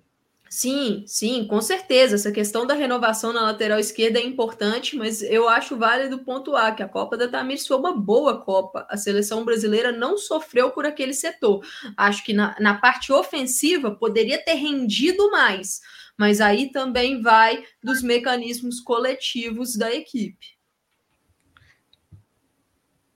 É, não, eu ia Exatamente. pontuar uma coisa aqui, mas vai, Luiz, depois eu completo. Não só essa questão da. Aí, separando né, a, a parte do desempenho da Copa para o longo prazo, é importante que essas jovens atletas tenham essa sequência, né? A gente tem que pensar com, com cabeça fria agora, é, não é hora de, de pegar e crucificar ninguém. É, principalmente essas atletas mais jovens que vão já estão integradas aí na, na seleção, estão correspondendo bem e é, se a gente pega até o recorte da própria Jamaica, que na Copa de 2019 tinha perdido os três jogos, sofreu 12 gols na, fase de grupos, e tinha uma, uma Bunny Shaw ainda é, que não estava no nível de é, competitivo que ela tem hoje, de maturidade, de experiência, uma Jodie Brown que também não, não estava no nível é, de maturidade e experiência que ela tem hoje, elas são, claro que cenários diferentes, países diferentes, tudo mais, mas só um recorte para é, como essa sequência é importante e como é, é, possível mudar o cenário e essas atletas estarem prontas, mais preparadas, com experiência é, em grandes competições. A gente vê agora a Jamaica com outro desempenho, com essas atletas fazendo funções muito importantes dentro da equipe. É, e pensando no longo prazo para a seleção brasileira, é muito importante que as atletas mais jovens também tenham é, essa sequência e não, não sejam queimadas por uma campanha ruim da seleção. É, e sobre a questão aí de, de não confiar na, nas atletas ali para substituições, para demorar muito para mexer, para não uh, mexer. A Pia não conseguiu encontrar soluções né, nessas substituições que ela fez uh, na seleção durante a Copa.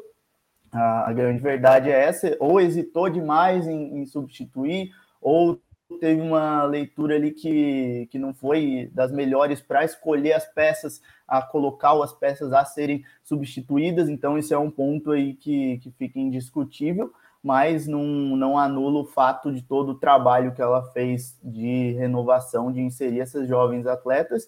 E algumas posições né, que para a seleção ficam bem alarmantes, preocupantes aí para o futuro, né? A questão das goleiras. É claro que uma geração muito, muito mais jovem, tipo do sub-14, tem umas goleiras interessantes subindo, mas é, não dá para saber o quanto vão oscilar, não dá para saber, dá para fazer uma projeção. Então, é, tão certa nesse sentido, mas das que estão mais preparadas é uma posição ainda que não tem um nome assim incontestável para chegar ali e, e, ser uma, uma sombra para Lorena, por exemplo. Uh, as laterais, questão de laterais é a escassez no, no mundo todo, mas é, para a questão especificamente da nossa lateral esquerda também é uma posição ali que, que carece. E a, a, volante ali, né, que a gente sempre fala, aquela jogadora que vai varrer os espaços, que vai ter a, a questão defensiva, isso é um, uma, uma questão importante também para a gente debater e tentar trabalhar na base para os próximos anos, porque já é uma carência que vem de, de muito tempo e não aparece um nome incontestável aí que, que desponte. É, e eu acho por exemplo, que não vai ter, Luiz. Eu acho que não vai ter um nome nesse, nesse sentido com essa característica. É, eu não vejo, pelo menos, nenhuma ou pouquíssimas jogadores. Eu acho que o meio do Brasil vai se organizar de uma maneira diferente. É, a questão é se a quero dentro. Eu confesso que tenho gostado Caroline por dentro. É, imaginando a Angelina voltando aos poucos, né, e, e, e, se tornando de novo dona dessa posição, mas também não é essa volante varredora, né? Não é uma Juliette, uma Lena Oberdoff, o Brasil realmente não tem esse perfil. Eu acho que não tem nem no horizonte alguém que possa fazer com. Então, vai ser uma questão, acho que, de tentar muito mais equilibrar entre as jogadoras ali é, o, o, o, perfil, é, o, o, a, a, exigência do setor, né? Entre as jogadoras que vão atuar por ali. E eu estava passando aqui pelo Twitter rapidinho. É, o Rich Lavert, ele é inglês, né? Eu estava com essa dúvida aqui porque ele falou de um amistoso com a Jamaica em abril e que tinha uma equipe de filmagem com elas fazendo um documentário desde então. Então, a gente vai ver essa eliminação do Brasil aí em outra óptica. Mas eu, eu, eu confesso que eu busquei aqui na minha mente Inglaterra e Jamaica e não, não acendeu nenhuma, nenhuma lembrança aqui, não. Ele falou 2 a 0 Jamaica ainda. Eu, eu confesso que não lembro, não sei se foi portões fechados, não sei se foi sub alguma coisa, sub 23, mas curioso, né? Vou até passar aqui esse esse esse tweet dele aí, né? Ó. A gente jogou contra a Jamaica, um amistoso em abril, e havia uma equipe fazendo um documentário falando de projeção de Copa do Mundo, né? Também se fugindo um pouquinho do Brasil, esse caminho da Inglaterra é, é traiçoeiro, mas é interessante, né? É, é, tranquilo, né? Então, vamos ver como é se, se as inglesas vão realmente avançar até onde a gente espera. É, a gente tem que esperar primeiro a definição do grupo H, porque a, a, Colômbia tem um duelo mais complicado contra Marrocos. Eu acho que não vai ser um jogo fácil para a Colômbia. E se a Colômbia tropeçar em Marrocos, a Alemanha muito provavelmente voltou, voltará à ponta pela questão do saldo de gols, né? Então é, é um precisa vencer e a Colômbia um empate basta para que ela seja a primeira Exato. colocada do seu grupo. Mas de repente uma surpresa de Marrocos Vamos ver, Marrocos também ainda briga pela sua classificação, né? É, fez uma, tem uma três pontos, briga muito difícil para Marrocos por causa da questão do saldo de gols, né? Eu acho praticamente impossível a, a, Colômbia ficar de fora pela questão do saldo, mas pode ficar sem o seu primeiro lugar. É, a gente já está caminhando aqui para a reta final dessa live, lógico, é uma live depois de uma eliminação extremamente frustrante, um fracasso da seleção brasileira. Então, essa, essa primeira análise, essa primeira percepção, ela é sempre muito complicada, né? Porque, ah, por mais que a gente tenta manter aqui a dose de, de racionalidade, sempre vem é, a questão da emoção do momento. Mas eu queria saber de vocês, começar com, com o Tiago, uma avaliação da participação da seleção brasileira nessa Copa do Mundo como você viu a Copa da Seleção, se você quiser trazer elementos do contexto desse processo de renovação, aí fica é, o seu encargo, se você quiser trazer a questão da convocação, fica aí a sua escolha. Mas para a gente fazer essa reta final, tentando pelo menos a nossa primeira impressão, né, logo depois dessa eliminação, mas do que foi esse Mundial da seleção brasileira.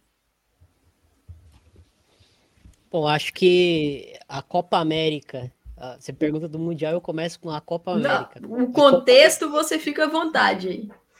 A Copa América do Brasil foi uma Copa América de muita oscilação. Tóquio, o Brasil oscilou muito e o Brasil tinha. Era um time mais engessado do que esse. É... Acredito que foi mais competitivo, mas era um time mais engessado do que esse. Esse time é, era um time um pouco mais leve, um, um time mais uh, alegre no sentido de, de, de jogar futebol não, não, não dentro do, do que é o imaginário do brasileiro, e aí cada, cada um tem o seu imaginário, né? É, eu vi muita gente falando que, que esse time é muito burocrático, eu vi muita gente reclamando que esse time é desorganizado, eu vi muita gente falando que esse time é, dá muito calcanhar, tenta muito drible, eu vi gente pedindo drible, falta drible. Então eu acho que, que a análise dessa seleção tá tão difusa é, que eu, eu, não vejo um consenso. Eu só vejo pessoas se colocando como eu estava correto, porque eu cobrei e agora o time perdeu, então eu estava certo. Mas assim, o que foi cobrado? O que foi analisado? É, eu, da minha parte, eu realmente eu não quero estar tá certo. Eu quero, eu quero ser coerente com a minha análise. E eu acho que eu estou sendo coerente com a minha análise, né? É, e aí, partindo para o que eu vi do Brasil nessa Copa, de novo, a preparação do Brasil foi boa, foi melhor do que eu esperava, chegou ainda com muitos problemas, não chegou favorita. Uh, penso que, que dentro da Copa o, foi o, o, o, que norteou a live, né? É, a Pia ela realmente deixou a desejar no sentido de, de, de bancar algumas transições que ela vinha fazendo. Eu não acho que ela regrediu ao ponto zero, eu não acho que está tudo perdido. É, eu acho que existe legado. É, talvez o trabalho dela tenha batido num teto, talvez. Né? A gente pode, a gente vai saber disso daqui 3, 4 anos, né? Quando a gente olhar para trás com um pouco mais de, da cabeça mais refrescada, é, comparar com o que vai vir depois, né? Caso ela, ela não prossiga. É, e aí eu acho que vale fazer um adendo, né? É, por mais que o clima ficou péssimo para ela, né? Como, como treinadora, gerir porque eh, acho que a, a, Copa da Seleção Feminina foi uma Copa que, que o Brasil é, trouxe muita desconfiança no sentido de do que, que o Brasil pode fazer dentro dos jogos valendo, né? Eu trouxe o exemplo da Copa América porque a Copa América o Brasil oscilou nesse sentido, né? O Brasil fez é, um jogo muito bom contra a Argentina, depois um jogo muito péssimo contra o Uruguai. Para mim, a melhor seleção da Copa do Mundo foi a vice-campeã Colômbia, né? É, eu falei isso por muito tempo. É, não acho que a, que, o, que a final que o Brasil fez com a Colômbia foi uma final vergonhosa para o Brasil, como muita gente colocou. Eu acho que a Colômbia fez por merecer jogando em casa, fez um, uma final muito difícil para o Brasil. O Brasil teve que realmente se superar naquele jogo, um adversário que o Brasil está acostumado a vencer, né? Ah, talvez isso, talvez isso tenha pesado, né? Uma competição que o Brasil está acostumado a vencer. É, e acho que na Copa do Mundo faltou para o Brasil é, por, por parte da Pia ter convicção nas mudanças que ela fez e, e o recado é, é, era acreditar é, nas jogadoras que ela levou também, né? Eu acho que, que eu concordo com as críticas de que demorou para mexer, não concordo com as críticas de que estava tudo errado, que ah, quem, quem criticava estava certo. Quem criticava o quê? Né? O que era criticado? O ponto para mim é esse. Quem, quem criticava estava certo, para mim é, é muito vago. É muito vago. Se me desculpem, eu poderia estar tá com 5 mil seguidores no Twitter nesse momento se eu tivesse navegado em todas as ondas que foram criadas. Porque teve várias. Teve várias. Joga um futebol sueco. É, Inclusive, o que não, não houve evolução na bola, né, Thiago? Isso, para mim, assim, a, a, crítica de hoje e da Copa, né, nos últimos dois jogos, muito mal.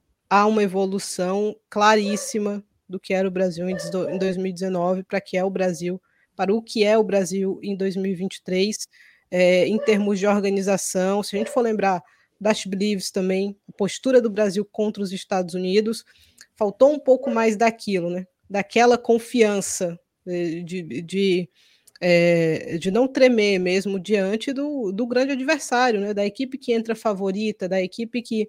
É, ou então no momento que você é favorito, mas a situação é complicada, né? A situação era a situação do Brasil era complicada, entrava obrigado a vencer. E isso te, isso joga um peso para cima de você. Você tem que saber administrar isso e transformar essa situação que costuma ser muito difícil numa situação um pouco mais mais palatável. É, é, o, é a primeira grande experiência dessas jogadoras, né? Que a gente está falando, dessas jogadoras que a gente está falando, Caroline, Ari Borges, Lauren, que eu acho que deu outro salto né, na carreira dela nessa Copa do Mundo, não só pela mudança de clube, mas duas titularidades, a contra a França sendo a melhor jogadora da defesa do Brasil, então há uma evolução clara nisso, É, então, não dá para, porque foi eliminado hoje e foi eliminado de uma forma terrível, e como eu já falei, para mim o pior fracasso da história do Brasil em Copas. Não significa que nos últimos quatro anos não houve evolução tremenda, que o Brasil está num patamar diferente do que, do que a Pia chegou em 2019. Eu acho que por isso a frustração é ainda maior. Porque talvez a expectativa de eliminação na primeira fase, pelo menos a minha parte, era em 2019. Que o Brasil vinha de nove derrotas consecutivas, que a gente via fisicamente a equipe muito abaixo, taticamente a equipe muito abaixo das outras. Agora a gente viu um Mundial super aberto e se criou a expectativa muito maior, porque as jogadoras chegavam numa boa fase, porque o Brasil fez amistosos extremamente competitivos contra as melhores seleções do mundo. Então, tudo isso cria o momento e criou o momento, na minha visão, para a seleção brasileira, e por isso a, a frustração é muito maior. Né? Se a gente se voltasse no tempo, o PFF de 2019 tivesse no ar e o Brasil tivesse caído na primeira fase, naquele grupo que estava, a gente ia, olha, era o esperado, a expectativa era isso aí para o Brasil não avançar. Hoje, em 2023, não é isso. A expectativa era que o Brasil avançasse, mesmo um grupo que foi se provando traiçoeiro ao longo da competição, era um grupo acessível para avançar, mas que se mostrou traiçoeiro pelo bom desempenho da Jamaica. Então, é, as coisas não, não são assim tão preto no branco.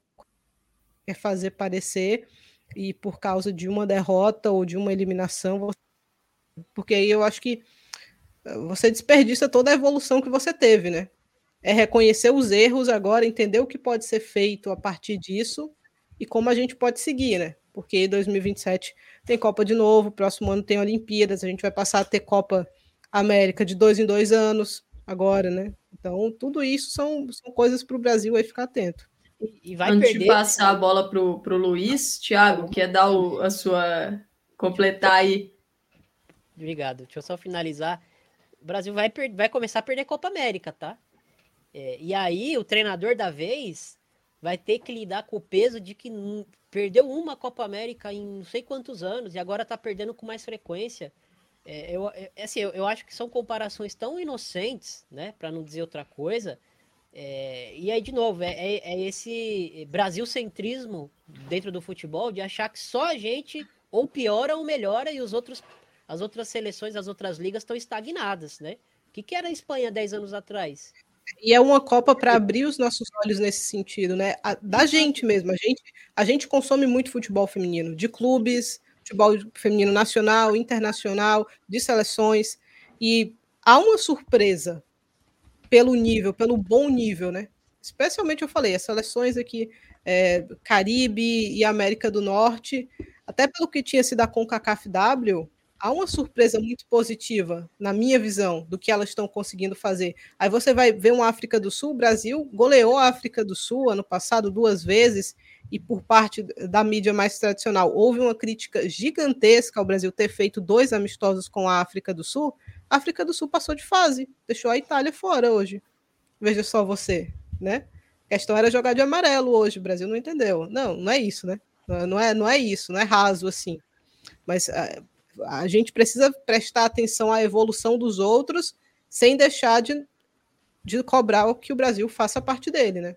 Hoje tinha que ter vencido a Jamaica, hoje tinha que ter furado aquele bloqueio, porque tem mais qualidade individual, tem mais qualidade de conjunto. Não conseguiu fazer, faz parte do futebol. Mas isso não pode cegar a gente, né? De repente, ai, toca fogo em tudo, terrível, não pode ter mais estrangeiro na seleção, então, não vamos cair nesses lugares comuns, né, né, Tiago? Tacar fogo em tudo é o que mais foi feito até hoje. Exato. É, eu tenho convicção, eu tenho convicção de que nesse momento tacar fogo em tudo não é o melhor caminho, porque assim, a gente já fez, já fez isso a gente construiu vezes. muita coisa, a gente construiu muita coisa, apesar de da frustração, orgânica, né, de forma Exato. orgânica, muita coisa, assim, o, o, que o futebol das mulheres tem hoje, é, em termos de nível, investimento chegou há pouco tempo. Qualquer, qualquer outra coisa que você olhar antes da chegada desse investimento foi algo orgânico e, e dentro daquele contexto de muita luta, bater muito pé, conseguir é, pleitear muitas coisas. É, e agora que, que a modalidade está com muita visão e, está chegando muita gente boa para falar de futebol feminino, mas muito papagaio de pirata também, né? A gente tem que. É, e acho que faz parte, né? Onde tem palco, onde tem palco vai ter. Vai ter é, enfim. A gente vê algumas análises, como eu falei, olhando de forma geral, eu, eu, eu tenho a convicção do que a gente falou aqui no PFF é, debate, é, desde a última Copa até agora. Né? A gente começou as nossas lives aqui pré-Copa, Thaís, é, Amanda, Luiz, vocês ainda não faziam parte da equipe, vocês chegaram depois e estão aí abrilhantando cada vez mais o nosso programa. Mas a gente começou no, no pré-Copa de 2019, é, fazendo guia, apresentou o guia da Kátia, que foi um espetáculo como sempre. É, e, e, a gente, eu, eu tenho convicção de tudo que eu falei daquela época até agora, lógico, não lembro as falas exatamente, mas eu sei a linha que eu segui.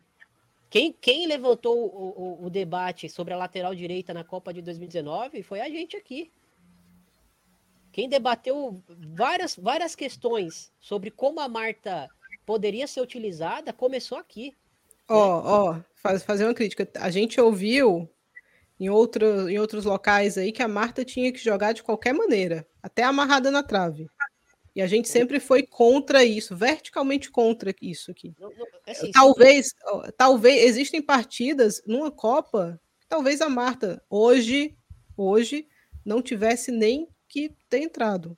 Poderia começar a partida pelas qualidades que ela tem, ok, mas ela não pode ser uma muleta. Acho que a gente falou isso aqui desde, desde o que a Marta machucou e, e que essa volta era esperada, que a Marta tem que ser a cereja do bolo do Brasil nessa última fase, né? Que o Brasil não precisa depender dela e ela não pode ser uma muleta caso a Pia permaneça em nenhum aspecto, né? Não pode a, o, o calo apertar um pouco mais você, Marta. Você tem outras soluções, você trabalhou outras soluções nessa seleção. Outras jogadoras corresponderam de maneira isso mais intensa. Passa, né, para essas jogadoras. Então, e, e, e, e, em relação a isso, Thiago, é, tem, teve um comentário aqui que alguém falou: ah, você é, mostra que confia na jogadora, mas chega no momento H, você volta. E, e é, um, é, uma pena porque a Ari Borges já declarou que, esse, que quando ela chegou na seleção, né, naquela, naquele momento que ela virou a chave ali na, na Austrália, nos amistosos que o Brasil foi fazer na Austrália, é, ela, ela, a Pia sentou, conversou com ela, ela disse, olha, eu quero que você faça isso, isso, isso, como você faz no seu clube. Pode, pode se sentir livre para fazer aquilo que você faz lá. E ela disse, pensa, pô, se a técnica da seleção em mim, por que, que eu não vou confiar? Eu acho que a Bia conseguiu passar essa mensagem para a maioria das jovens do Brasil, das jovens que, é, que ela ajudou a subir aí, ela, o Jonas, que é para mim um nome interessante para ser avaliado aí em, em, caso de substituição no comando. É, mas você precisa dar a confiança final, né? Você precisa dar o, o passe final ali. Então, eu acho que essa é a minha principal crítica, não é a única, mas é a principal.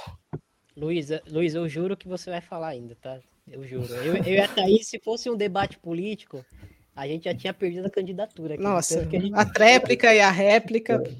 Na, na, milé, na miléfica, né? Aqui. Mas só para finalizar da minha parte, é, penso eu que a Copa estar mais aberta não significa a Copa estar mais fácil. Eu concordo, a Copa está aberta, mais aberta, e, e acho que é uma tendência, né? É, ter, é, é o, o que era aglutinado em 3, 4, 5 seleções há 10 anos atrás, hoje está mais dissolvido. É, como eu falei numa, numa, das minhas falas, né? Com exceção do Japão, que nem chegou favorito nessa Copa, chegou numa, uma seleção que chegou no mesmo patamar que o Brasil, talvez. É, com exceção do Japão, ninguém fez três jogos convincentes. Né? A, a maior campeã das Copas quase é, de, dependeu de uma bola na trave no, no, último lance contra, contra uma Portugal, que tá, né, não tem história nenhuma em Copas, é, para seguir na competição, classificou em segundo no grupo. É, então penso eu que assim, a Copa está mais aberta e está mais difícil. Acho que é uma tendência as Copas serem cada vez mais difíceis. Outra frase que eu acho importante trazer aqui para vocês. Né? Acho que, que nesses momentos de, de derrota, acho que é, as aspas ficam muito, muito frescas na, na memória. É, e aí tem algumas aspas que eu acabo vendo por aí que eu não concordo muito. Precisa cobrar. Como assim? Elas já são cobradas, né? De, cobrar o quê? Vamos, vamos aprofundar é, é, é o debate, né? Porque se a gente ficar só nessa, né, nesse nível raso e precisa cobrar, tá, precisa cobrar. Elas é, é, são uma seleção brasileira, dentro de um país que é considerado o país do futebol e elas não têm nenhum título relevante, com exceção da Copa América, que não é um título de primeiro escalão. Você acha que elas já não são cobradas por isso? Né? A gente precisa cobrar o quê? A gente precisa cobrar outras coisas, né? Profissionalismo em alguns campos, é, estrutura precisa estar tá sempre melhorando, o investimento está crescendo, para onde está indo esse dinheiro, ter uma noção do, do, do que está sendo investido. Eu acho que essa transparência é importante. É, não só por parte da CBF, mas por parte de, de, de dos patrocinadores que chegam no, no, futebol feminino também querem saber para onde está indo o dinheiro deles, né? E tudo mais. Enfim, acho que, que o Brasil é, criou um legado. Acho que, pensando aí na, na questão da Pia seguir ou não no cargo, eu acho que a gente caiu num paradoxo muito ruim para a seleção feminina nesse momento. Porque a gente já viu algumas aspas aí da, da Rafaele é, que podem ser interpretadas como uma indireta para a Pia, né, infelizmente. A gente percebe que é um grupo muito coeso, muito unido, mas esse momento de, de ruptura, é, ruptura com, com o que vinha sendo feito no trabalho, talvez isso balance internamente esse grupo, que é um grupo que realmente eu, eu, eu vendo de fora me parecia muito unido mesmo, né? Uh, e aí, nesse momento, nessa dividida, as jogadoras jovens vão ficar mais expostas nesse sentido, né? Se tiver realmente isso acontecendo. É, mas penso eu que é, o paradoxo é o seguinte: se a Pia seguir até, até, até a Olimpíada, a gente só tem mais um ano até a Olimpíada, muita pressão nela e nas jogadoras, pressão, uma pressão negativa, não cobrança, porque cobrança, como eu falei, cobrança já existe é, e a gente precisa saber o que a gente está cobrando, né? Eu vi muita gente cobrando a seleção que se não chegasse numa semifinal seria um vexame. Num chaveamento onde a gente podia pegar nas oitavas uma, uma Alemanha. Então, assim, talvez a pessoa que falou isso não raciocinou é, da maneira mais, mais correta para chegar nesse, nessa conclusão. E é o que eu vejo muito é, em Twitter e até em algumas mesas redondas aí que estão se pautando a falar de futebol feminino. Uh, acho que o Brasil uh, te, teria obrigação de passar de fase. Acho que isso sim é, é, algo que a gente pode falar tranquilamente. Essa Jamaica não surpreendeu só a gente, essa Jamaica surpreendeu a França também. Essa Jamaica talvez continue surpreendendo na Copa, a gente não sabe. É muito difícil, mas é, talvez ela continue surpreendendo na Copa. E aí, pode ser que aconteça, lógico. É, eu, eu acho muito difícil uma Jamaica bater campeã, mas na, na, na Olimpíada passada a gente perdeu para campeã nos pênaltis, né? E fica parecendo que a gente perdeu um jogo que o Brasil tinha obrigação de ganhar de um Canadá que estava defensivamente muito bem postado, né? Algo muito próximo, não no mesmo nível, mas muito próximo do que a gente viu dessa Jamaica na primeira fase, uma equipe que defensivamente foi muito competitiva. Não, talvez não tenha sido tão eficiente em, em, em anular completamente as finalizações dos adversários, mas foi muito competitiva.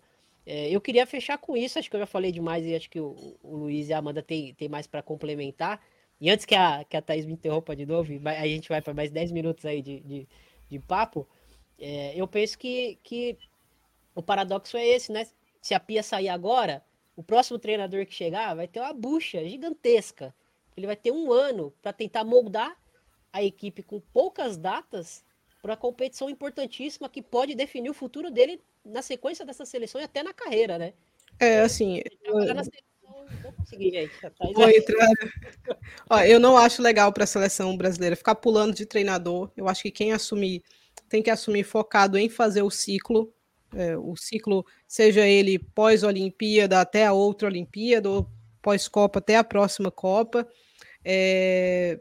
Esqueci, o Thiago me fez rir aqui, depois eu volto. Vai lá, Luiz. Esqueci o que Vou deixar o Luiz, o Luiz trazer o, o destaque final com a avaliação dele, só para trazer uma informação, né? A Pia na coletiva foi perguntada sobre questão de continuidade do trabalho, ela só falou: tem o contrato até 30 de agosto de 2024 é, uma matéria da Cynthia Barley no GE sobre é, a, a fala do presidente Edinaldo, né? Edinaldo Rodrigues falou que agora é o momento de ter cabeça fria. Ele não vai tomar nenhuma decisão sobre continuidade ou não com cabeça quente, vai ter cabeça fria para poder tomar a decisão se Pia continua ou não, porque ela tem contrato com a seleção brasileira. Então, Luiz, manda bala aí no, no seu destaque final, sua avaliação sobre essa Copa, se quiser falar sobre o contexto também, fica à vontade. O senhor Luiz tem que... 50 minutos de réplica.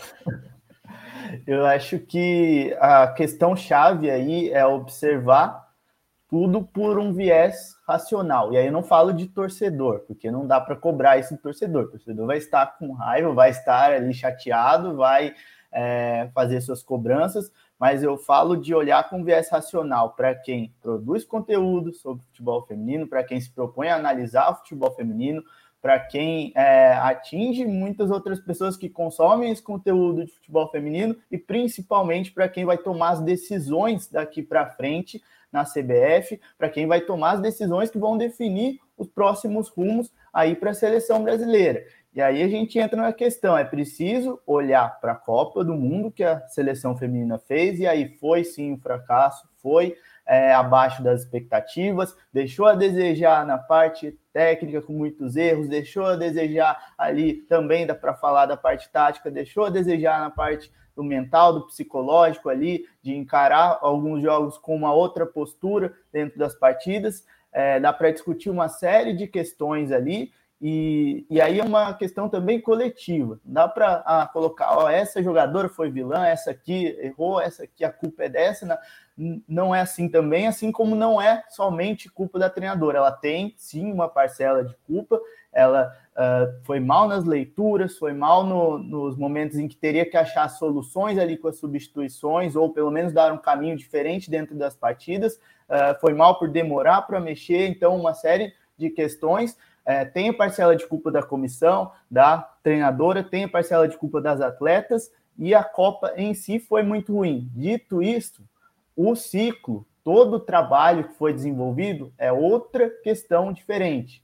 É algo que tem muitos pontos positivos. Houve uma evolução notória da seleção brasileira em vários aspectos. Uma seleção organizada, mais organizada defensivamente, que tem um perde pressiona muito interessante, que tem uma forma de pressionar os adversários sem bola de forma interessante, uma seleção que tem uh, padrões definidos, que tem ali o seu repertório ofensivo e defensivo, pode se questionar se funcionou ou não nesta Copa, mas não dá para dizer que não tem, que é uma seleção que joga de, de qualquer jeito, de forma desorganizada, isso não é, não é nenhuma questão de opinião, é uma questão de análise, de, de pegar ali para analisar as fases do jogo, de analisar como a seleção constrói, como se defende, como faz a transição defensiva, ofensiva, isso é um fato. Pode qualquer um que quiser questionar, pega lá e, e analisa e vê se tem padrões ou não para questionar esse argumento. É, e observar principalmente essa questão da renovação, e principalmente essa questão de colocar ali uh, novas atletas dentro desse processo que era necessário, que houve uma evolução nesse sentido e que é um trabalho que se uh, olhar por um viés de uma forma emocional e tentar colocar ali, ah, vamos trocar todo mundo, vamos uh, interromper tudo que foi feito e começar do zero, aí a gente não vai chegar a lugar nenhum, nem em muitos anos, porque se toda vez que a seleção formal em uma competição é, interromper todo aquele processo de trabalho, todo o legado que foi construído e começar do zero, aí não vai ter estrutura, não vai ter base para gerar um, um, desempenho que, que vai colocar a seleção futuramente uh, num patamar mais alto, numa prateleira mais alta. E também é preciso analisar contexto. É, o nível competitivo, o sarrafo subiu nessa Copa do Mundo.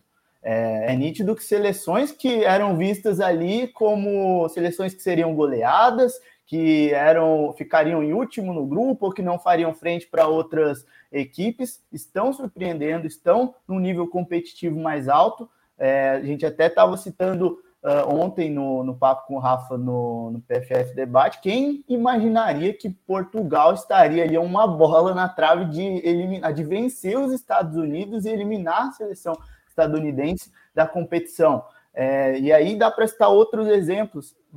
Pode falar, Thiago.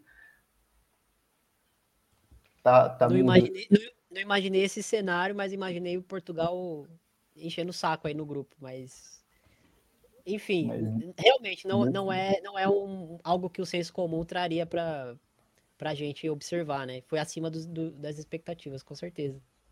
Exatamente. É, é claro que era uma seleção que a gente já sabia que era organizada, que daria o trabalho ali, mas é, não nesse nível ali para para acontecer aquele cenário dramático para os Estados Unidos é, dentro da partida. E aí dá para a gente citar outros exemplos desse, dentro dessa própria Copa do Mundo.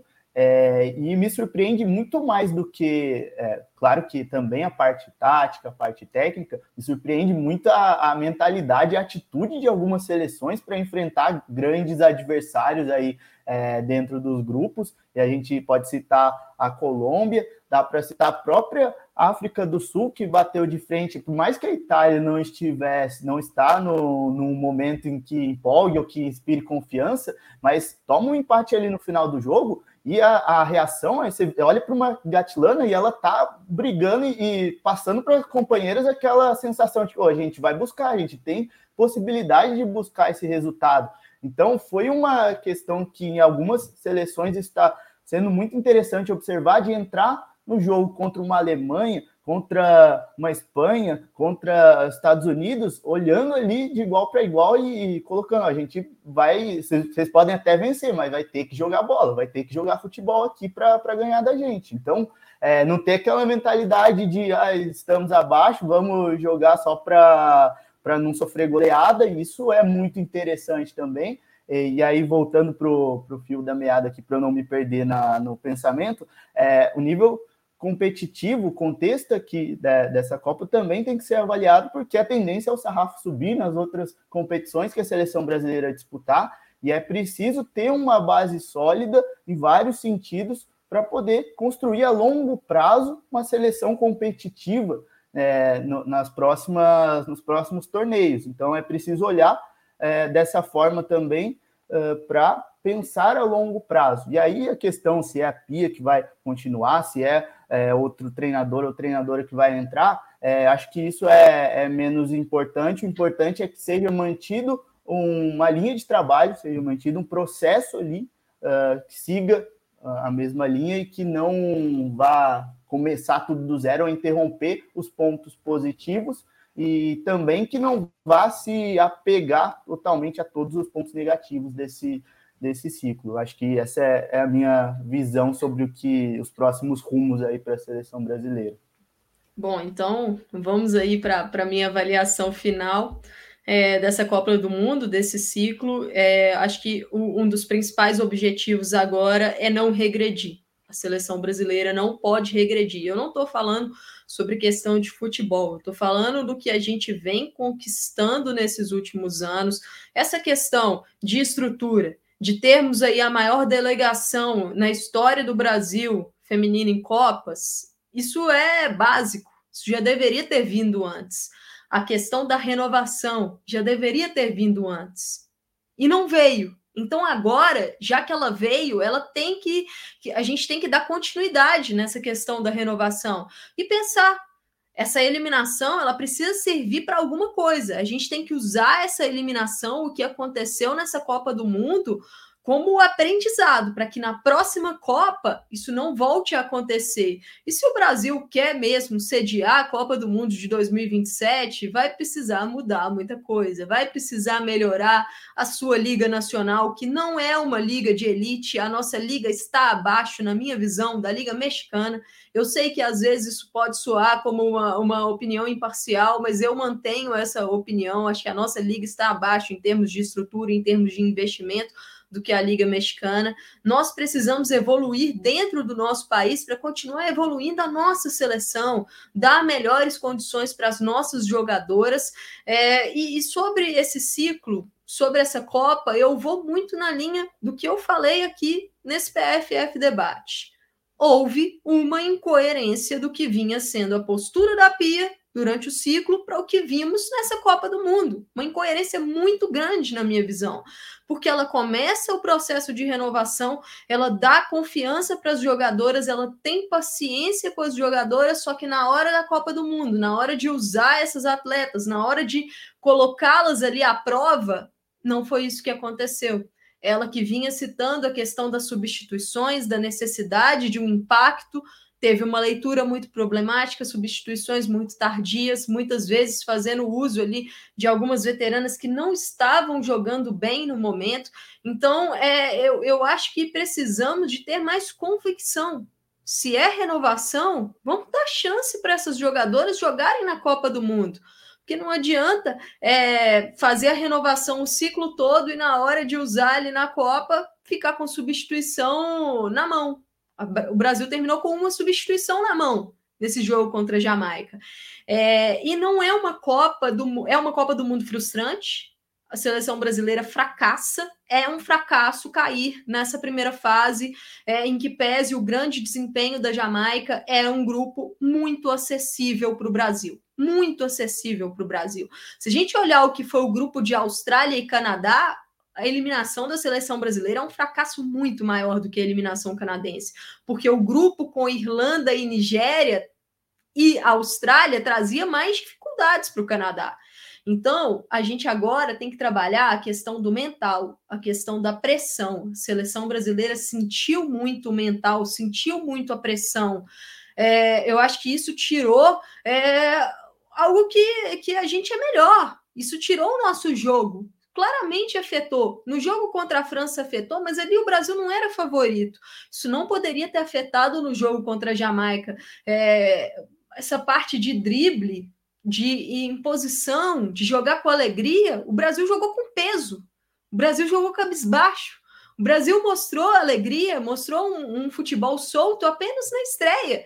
Dali então a gente não conseguiu mostrar a nossa identidade. Em muitos momentos voltaram à tona, à tona problemas históricos, como problemas de tomada de decisão, como problemas de execução. Então, acho que agora é, primeiro, passar esse momento de é, essa primeira avaliação, lógico que vai ter muita emoção envolvida, mas não podemos regredir. O Brasil não pode regredir. Agora é se vai continuar com a Pia ou se vai ter alguma outra pessoa no comando, é tentar usar tudo que foi feito nesse ciclo como base ser daqui para frente. A gente não pode é, regredir em termos de comissão, regredir em termos de, de estrutura, regredir em termos de quantidade de pessoas que estão trabalhando.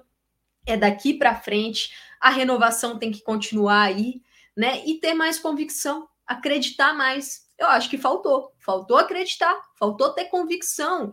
E, e nisso eu não falo apenas das é, da comissão técnica. Eu acho que faltou também das jogadoras, né? É, é, lógico, todo mundo ali queria vencer, nenhuma atleta queria cair na primeira fase, nenhuma, todo mundo ali queria e tinha o sonho de levantar a Copa do Mundo.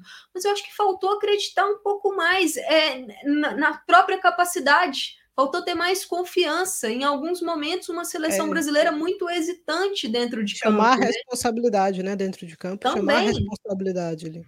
Também. De tomar as decisões, de passar, é, de jogar mais sério. Isso não significa não driblar, é simplesmente jogar sério, né? Levar com seriedade a, a partida e você pode, com o drible, encontrar alternativas para chegar no gol mas existem momentos. Eu acho que faltou essa, faltou leitura. Eu acho que faltou leitura para o Brasil nessa Copa. Entender os momentos, é, sentir agora eu posso fazer isso, eu estou sofrendo demais com isso, é, eu preciso responder em campo. Então eu, eu senti falta disso na seleção brasileira. E o que Vai. aconteceu a gente precisa usar como um combustível para a sequência. É difícil falar nisso agora, né? Porque uma eliminação, um fracasso numa Copa do Mundo, é difícil falar em combustível para a sequência, mas precisa ser utilizado como maturidade. As jogadoras precisam entender né, o peso o peso de, de ter uma responsabilidade de passar de fase, o peso de você estar tá jogando o seu primeiro grande torneio com a seleção brasileira, mas que você precisa entregar. Então, eu acho que, que isso faz parte também do, do desenvolvimento da atleta, do amadurecimento, né? E, e olhar daqui para frente. Lógico, não foi uma boa Copa do Mundo do Brasil, que estreou muito bem, mas no jogo mais fácil do grupo e acabou sucumbindo na sequência. Não coloco culpado específico. Não, a culpa não é só da Pia, a culpa não é só é, da jogadora X, não é só da jogadora Y, não é, é, que o Brasil jogou assim ou assado, esquema, faltou isso, faltou aquilo. É uma culpa coletiva, tanto que a gente falou muito sobre isso aqui nessas edições do PFF, né? Demora dali, demora daqui, erro de posicionamento dali, erro de posicionamento daqui, erro de passe dali. Então, são muitos fatores mas o que eu chego nessa avaliação final é, é uma, era uma Copa do Mundo que a gente olhava e falava: o teto da seleção brasileira é quartas de final. no chaveamento, cruzando com a Alemanha, uma eliminação na fase de oitavas de final seria possível.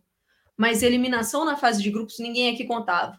Então é sim, é, uma, é um fracasso muito grande a gente cair nessa fase de grupos. E agora olhar para a sequência, teremos mais lives, teremos podcast aqui no, no PFF para poder analisar a situação, acho que para poder falar também é, com maior, mais detalhe da Copa do Mundo de cada atleta, da Copa do Mundo da Pia, depois fazer uma avaliação do ciclo, mas isso, lógico, que um pouco mais para frente, para a gente sair né, dessa questão da emoção, porque, como o Luiz falou, agora é o momento da racionalidade. Para quem analisa, o torcedor ele, ele pode ficar com a emoção todo, mas a gente que está aqui, é, que estamos nos propondo a analisar, a gente tem que ter sim essa dose de racionalidade para ver a situação e tentar não pender para nenhum lado é, deixar claro para vocês, a cobertura do PFF da Copa do Mundo continua, continua né? não, não vai parar na eliminação da seleção brasileira. Agora que e... a gente vai ver, né? Quem é, é então, agora, assim, é, quem é, é muito, muito triste o Brasil ser eliminado, mas é, agora a gente vai assistir de tranquilo as partidas, né? Passa essa fase de sofrer muito por uma equipe, então Agora, aí, agora a gente começa a desfrutar da Copa do Mundo, né? E aí passar para vocês o, o, encerramento da primeira fase acontece amanhã, sete horas da manhã de quinta-feira.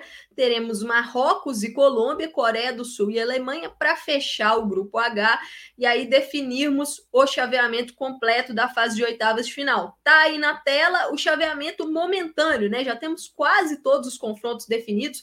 O lado A, vamos dizer assim, tá todo definido já. Suíça contra Espanha, Holanda contra África do Sul, esse é um quadrante, o outro quadrante desse lado, Japão contra Noruega, Suécia contra Estados Unidos.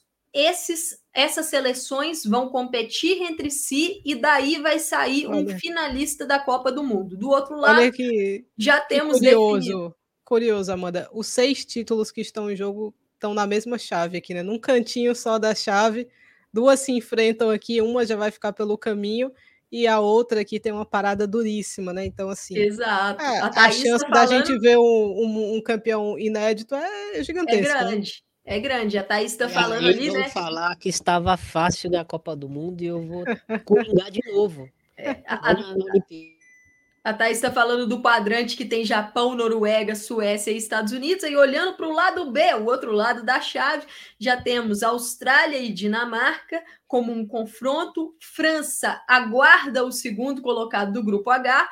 A Inglaterra enfrenta a Nigéria e a Colômbia está aguardando o primeiro colocado do grupo H. Desse lado inteiro sairá outro finalista da Copa do Mundo uma Copa do Mundo extremamente equilibrada e competitiva, em que o sarrafo aumentou, em que a gente tem 32 seleções pela primeira vez, mas muito se falou do nível cair. Eu acho que o nível subiu, mostrou que era já a hora de termos 32 seleções nessa Copa do Mundo e, e mostra que nome, teoria, papel não diz muita coisa. Você precisa mostrar dentro de campo, em questão tática, em questão de entrega, em questão técnica, isso tudo conta muito.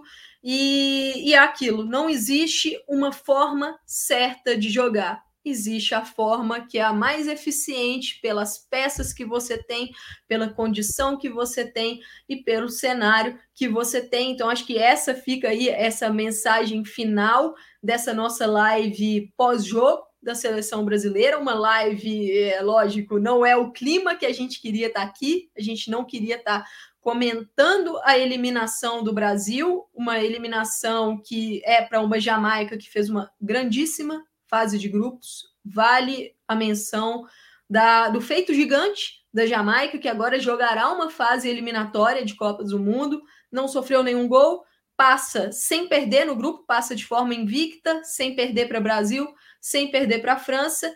E, e aí a gente continua. Amanhã teremos sim PFF debate pós-rodada, é, né? Pós-partidas do Grupo H. A gente ainda não tem o horário definido, mas muito provavelmente falaremos nas nossas redes sociais se será ali por volta de nove e meia ou se será meio-dia. É, então fiquem ligados na nossa cobertura. Já deixo aqui é, o agradecimento para todo mundo que nos acompanhou, a galera aqui no chat.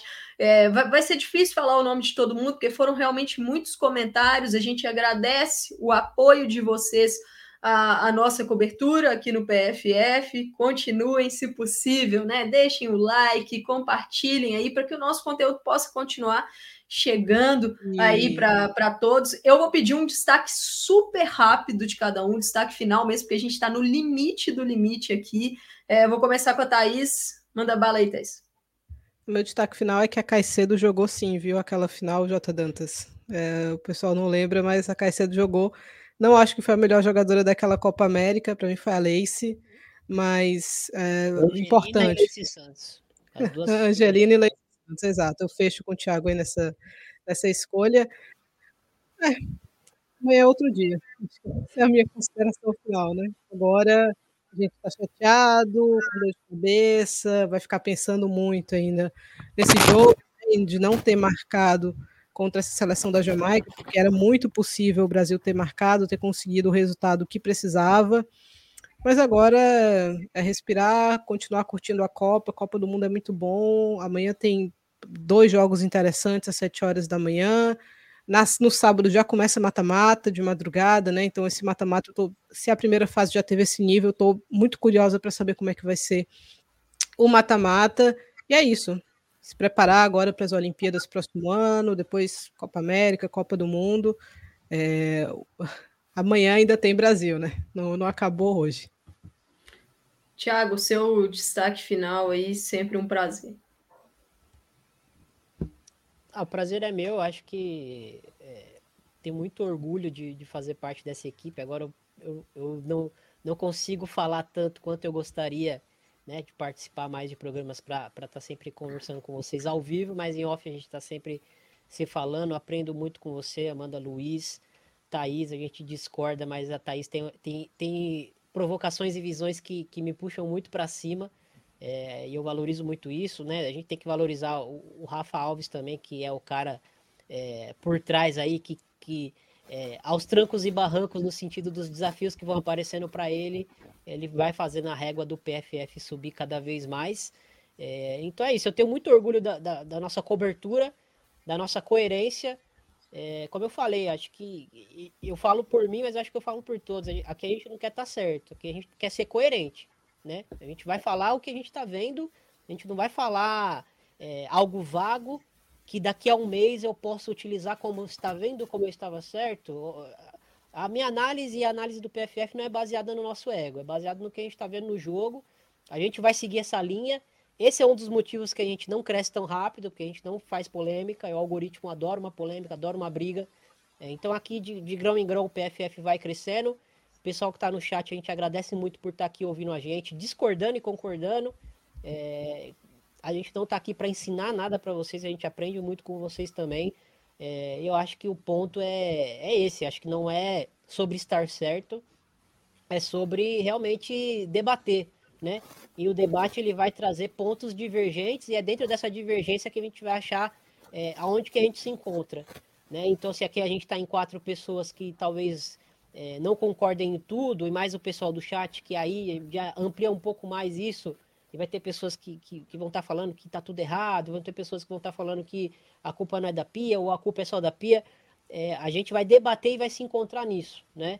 É, eu acho que, que esse é o recado que eu trago aí em mais uma eliminação do Brasil, infelizmente. É a terceira que eu, que eu venho aqui comentar desde que a gente começou a fazer esse trabalho na Copa do Mundo de 19, o PFF tem muito mais tempo, mas em 19 que a gente começou a fazer essas lives recorrentes, é, e é, é, muito doloroso, é muito amargo. É, eu não estava nem escalado para a live, mas eu acho que, que é, é, é papel meu também estar tá aqui, né? O Rafa não, não pode estar tá aqui, acho que é papel meu mesmo estar tá aqui também, não para defender ou justificar alguma coisa, mas acho que é o momento de, de dar a cara e, e, e, e manter o, o, o, as análises que a gente fez, né? Acho que a gente fez excelentes análises, né? A gente não, não, não foi incoerente, não surfou em onda nenhuma em nenhum momento, e é por isso que eu tenho muito orgulho de vocês é, e estou transmitindo isso aqui para vocês. Infelizmente, é, quero participar de mais lives aí, principalmente na Copa, sobre Brasileirão, sobre é, equipes brasileiras eu não posso estar tá aqui aparecendo para falar porque eu presto serviço para a ferroviária, mas eu queria deixar essa mensagem e, e deixar esse, esse gás para toda a equipe, né? Que não somos só nós que estamos aqui, para todo mundo que está por trás aí, é muita gente, então não vou citar nome para não esquecer ninguém. É, mas assim, acredito eu que a gente está no caminho certo. Se a gente vai ganhar dinheiro com isso, aí só o tempo irá dizer. É muito mais difícil é, escolher o caminho que a gente escolheu e, e, e, seguir nele, porque a gente vai tomar muita porrada é, de gente muito grande. A gente vai ver gente crescendo muito mais rápido do que a gente, é, fazendo um trabalho talvez inferior, talvez incoerente, talvez surfando em algumas ondas que, que eu não considero é, legais ou benéficas para o futebol de mulheres do Brasil, né? Acho que de cabeça quente a gente vai falar muita besteira. Não foi o caso desse debate aqui hoje, mas eu mesmo, quando estou assistindo o jogo, fico bravo quando eu estou torcendo e é normal isso. É, eu sei que a Amanda pediu um destaque rápido, mas eu queria trazer isso para vocês, assim, muito orgulho de toda a equipe do PFF, de todo mundo que participa, de todo mundo que, quando é convidado, é, ajuda a gente a, a, ter um pouquinho mais de, de visibilidade e agradecer a, a, ao público que, de novo, não é obrigado a, concordar com a gente, pode criticar minhas, as minhas falas, pode discordar das falas de todos aqui, né? É, a gente não cresce sozinho, a gente precisa é, desse ajuste de curso também, é, mas a gente tem a nossa convicção de, de tentar ser o mais coerente possível e isso a gente não vai abrir mão. Então, com o Brasil campeão ou com o Brasil eliminado, a gente vai seguir a nossa linha. Um abraço e... a todos. Giovanna Waxman no Strange Topics, né? A gente não aprende mesmo. Sigam. O debate sadio é sempre importante, já que a Thaís tocou no nome da Giovana. É só lembrar, eu fiz uma entrevista com o Jonas Urias na semana passada, tá aqui na íntegra no YouTube do PFF. A gente falou sobre várias coisas. Falamos sobre o papel dele como observador técnico nessa Copa do Mundo, mas também do novo ciclo da Sub-20. É, destacamos jogadoras como Giovanna Waxman. Então, quem não conferiu, confere aqui no YouTube do PFF. Luiz, para fechar, sempre um prazer, seu destaque final. Sempre um prazer estar aqui, uma honra para mim estar sempre com o grande elenco do PFF. É, destacar as seleções que, que não eram favoritas ou que a, muitos aí colocavam já como eliminadas e que vem fazendo uma grande Copa. É, destacar a Jamaica, destacar a Nigéria, destacar é, a própria seleção de Portugal, que foi eliminada, mas fez uma, uma Copa muito competitiva, e destacar o, o, público, a audiência aqui do PFF, sempre abrilhantando, sempre colocando aí, participando, colocando comentários coerentes e é, vocês, vocês são as verdadeiras estrelas aí do aqui da, do, do debate, então agradecer o pessoal que está sempre acompanhando dia a dia aqui na, nas lives da, da Copa. Exatamente, o pessoal do chat é aquele combustível, né? Sempre enriquecendo a nossa live. Então a gente agradece sempre os comentários de vocês, o apoio, esse debate sadio. A gente sabe, igual o Thiago falou, opiniões diferentes acontecem e tem que acontecer até para que um vá puxando o outro, mas sempre de forma educada e sadia, como vem acontecendo aqui no chat. Nossa cobertura continua. Amanhã tem PFF Debate de novo para poder repercutir o que aconteceu no Grupo H, o desfecho, e também começar a projetar aquele chaveamento final, né? Já que teremos todos os confrontos de oitavas de final definido. E é isso. Infelizmente, não era a live que a gente queria estar tá fazendo aqui para vocês.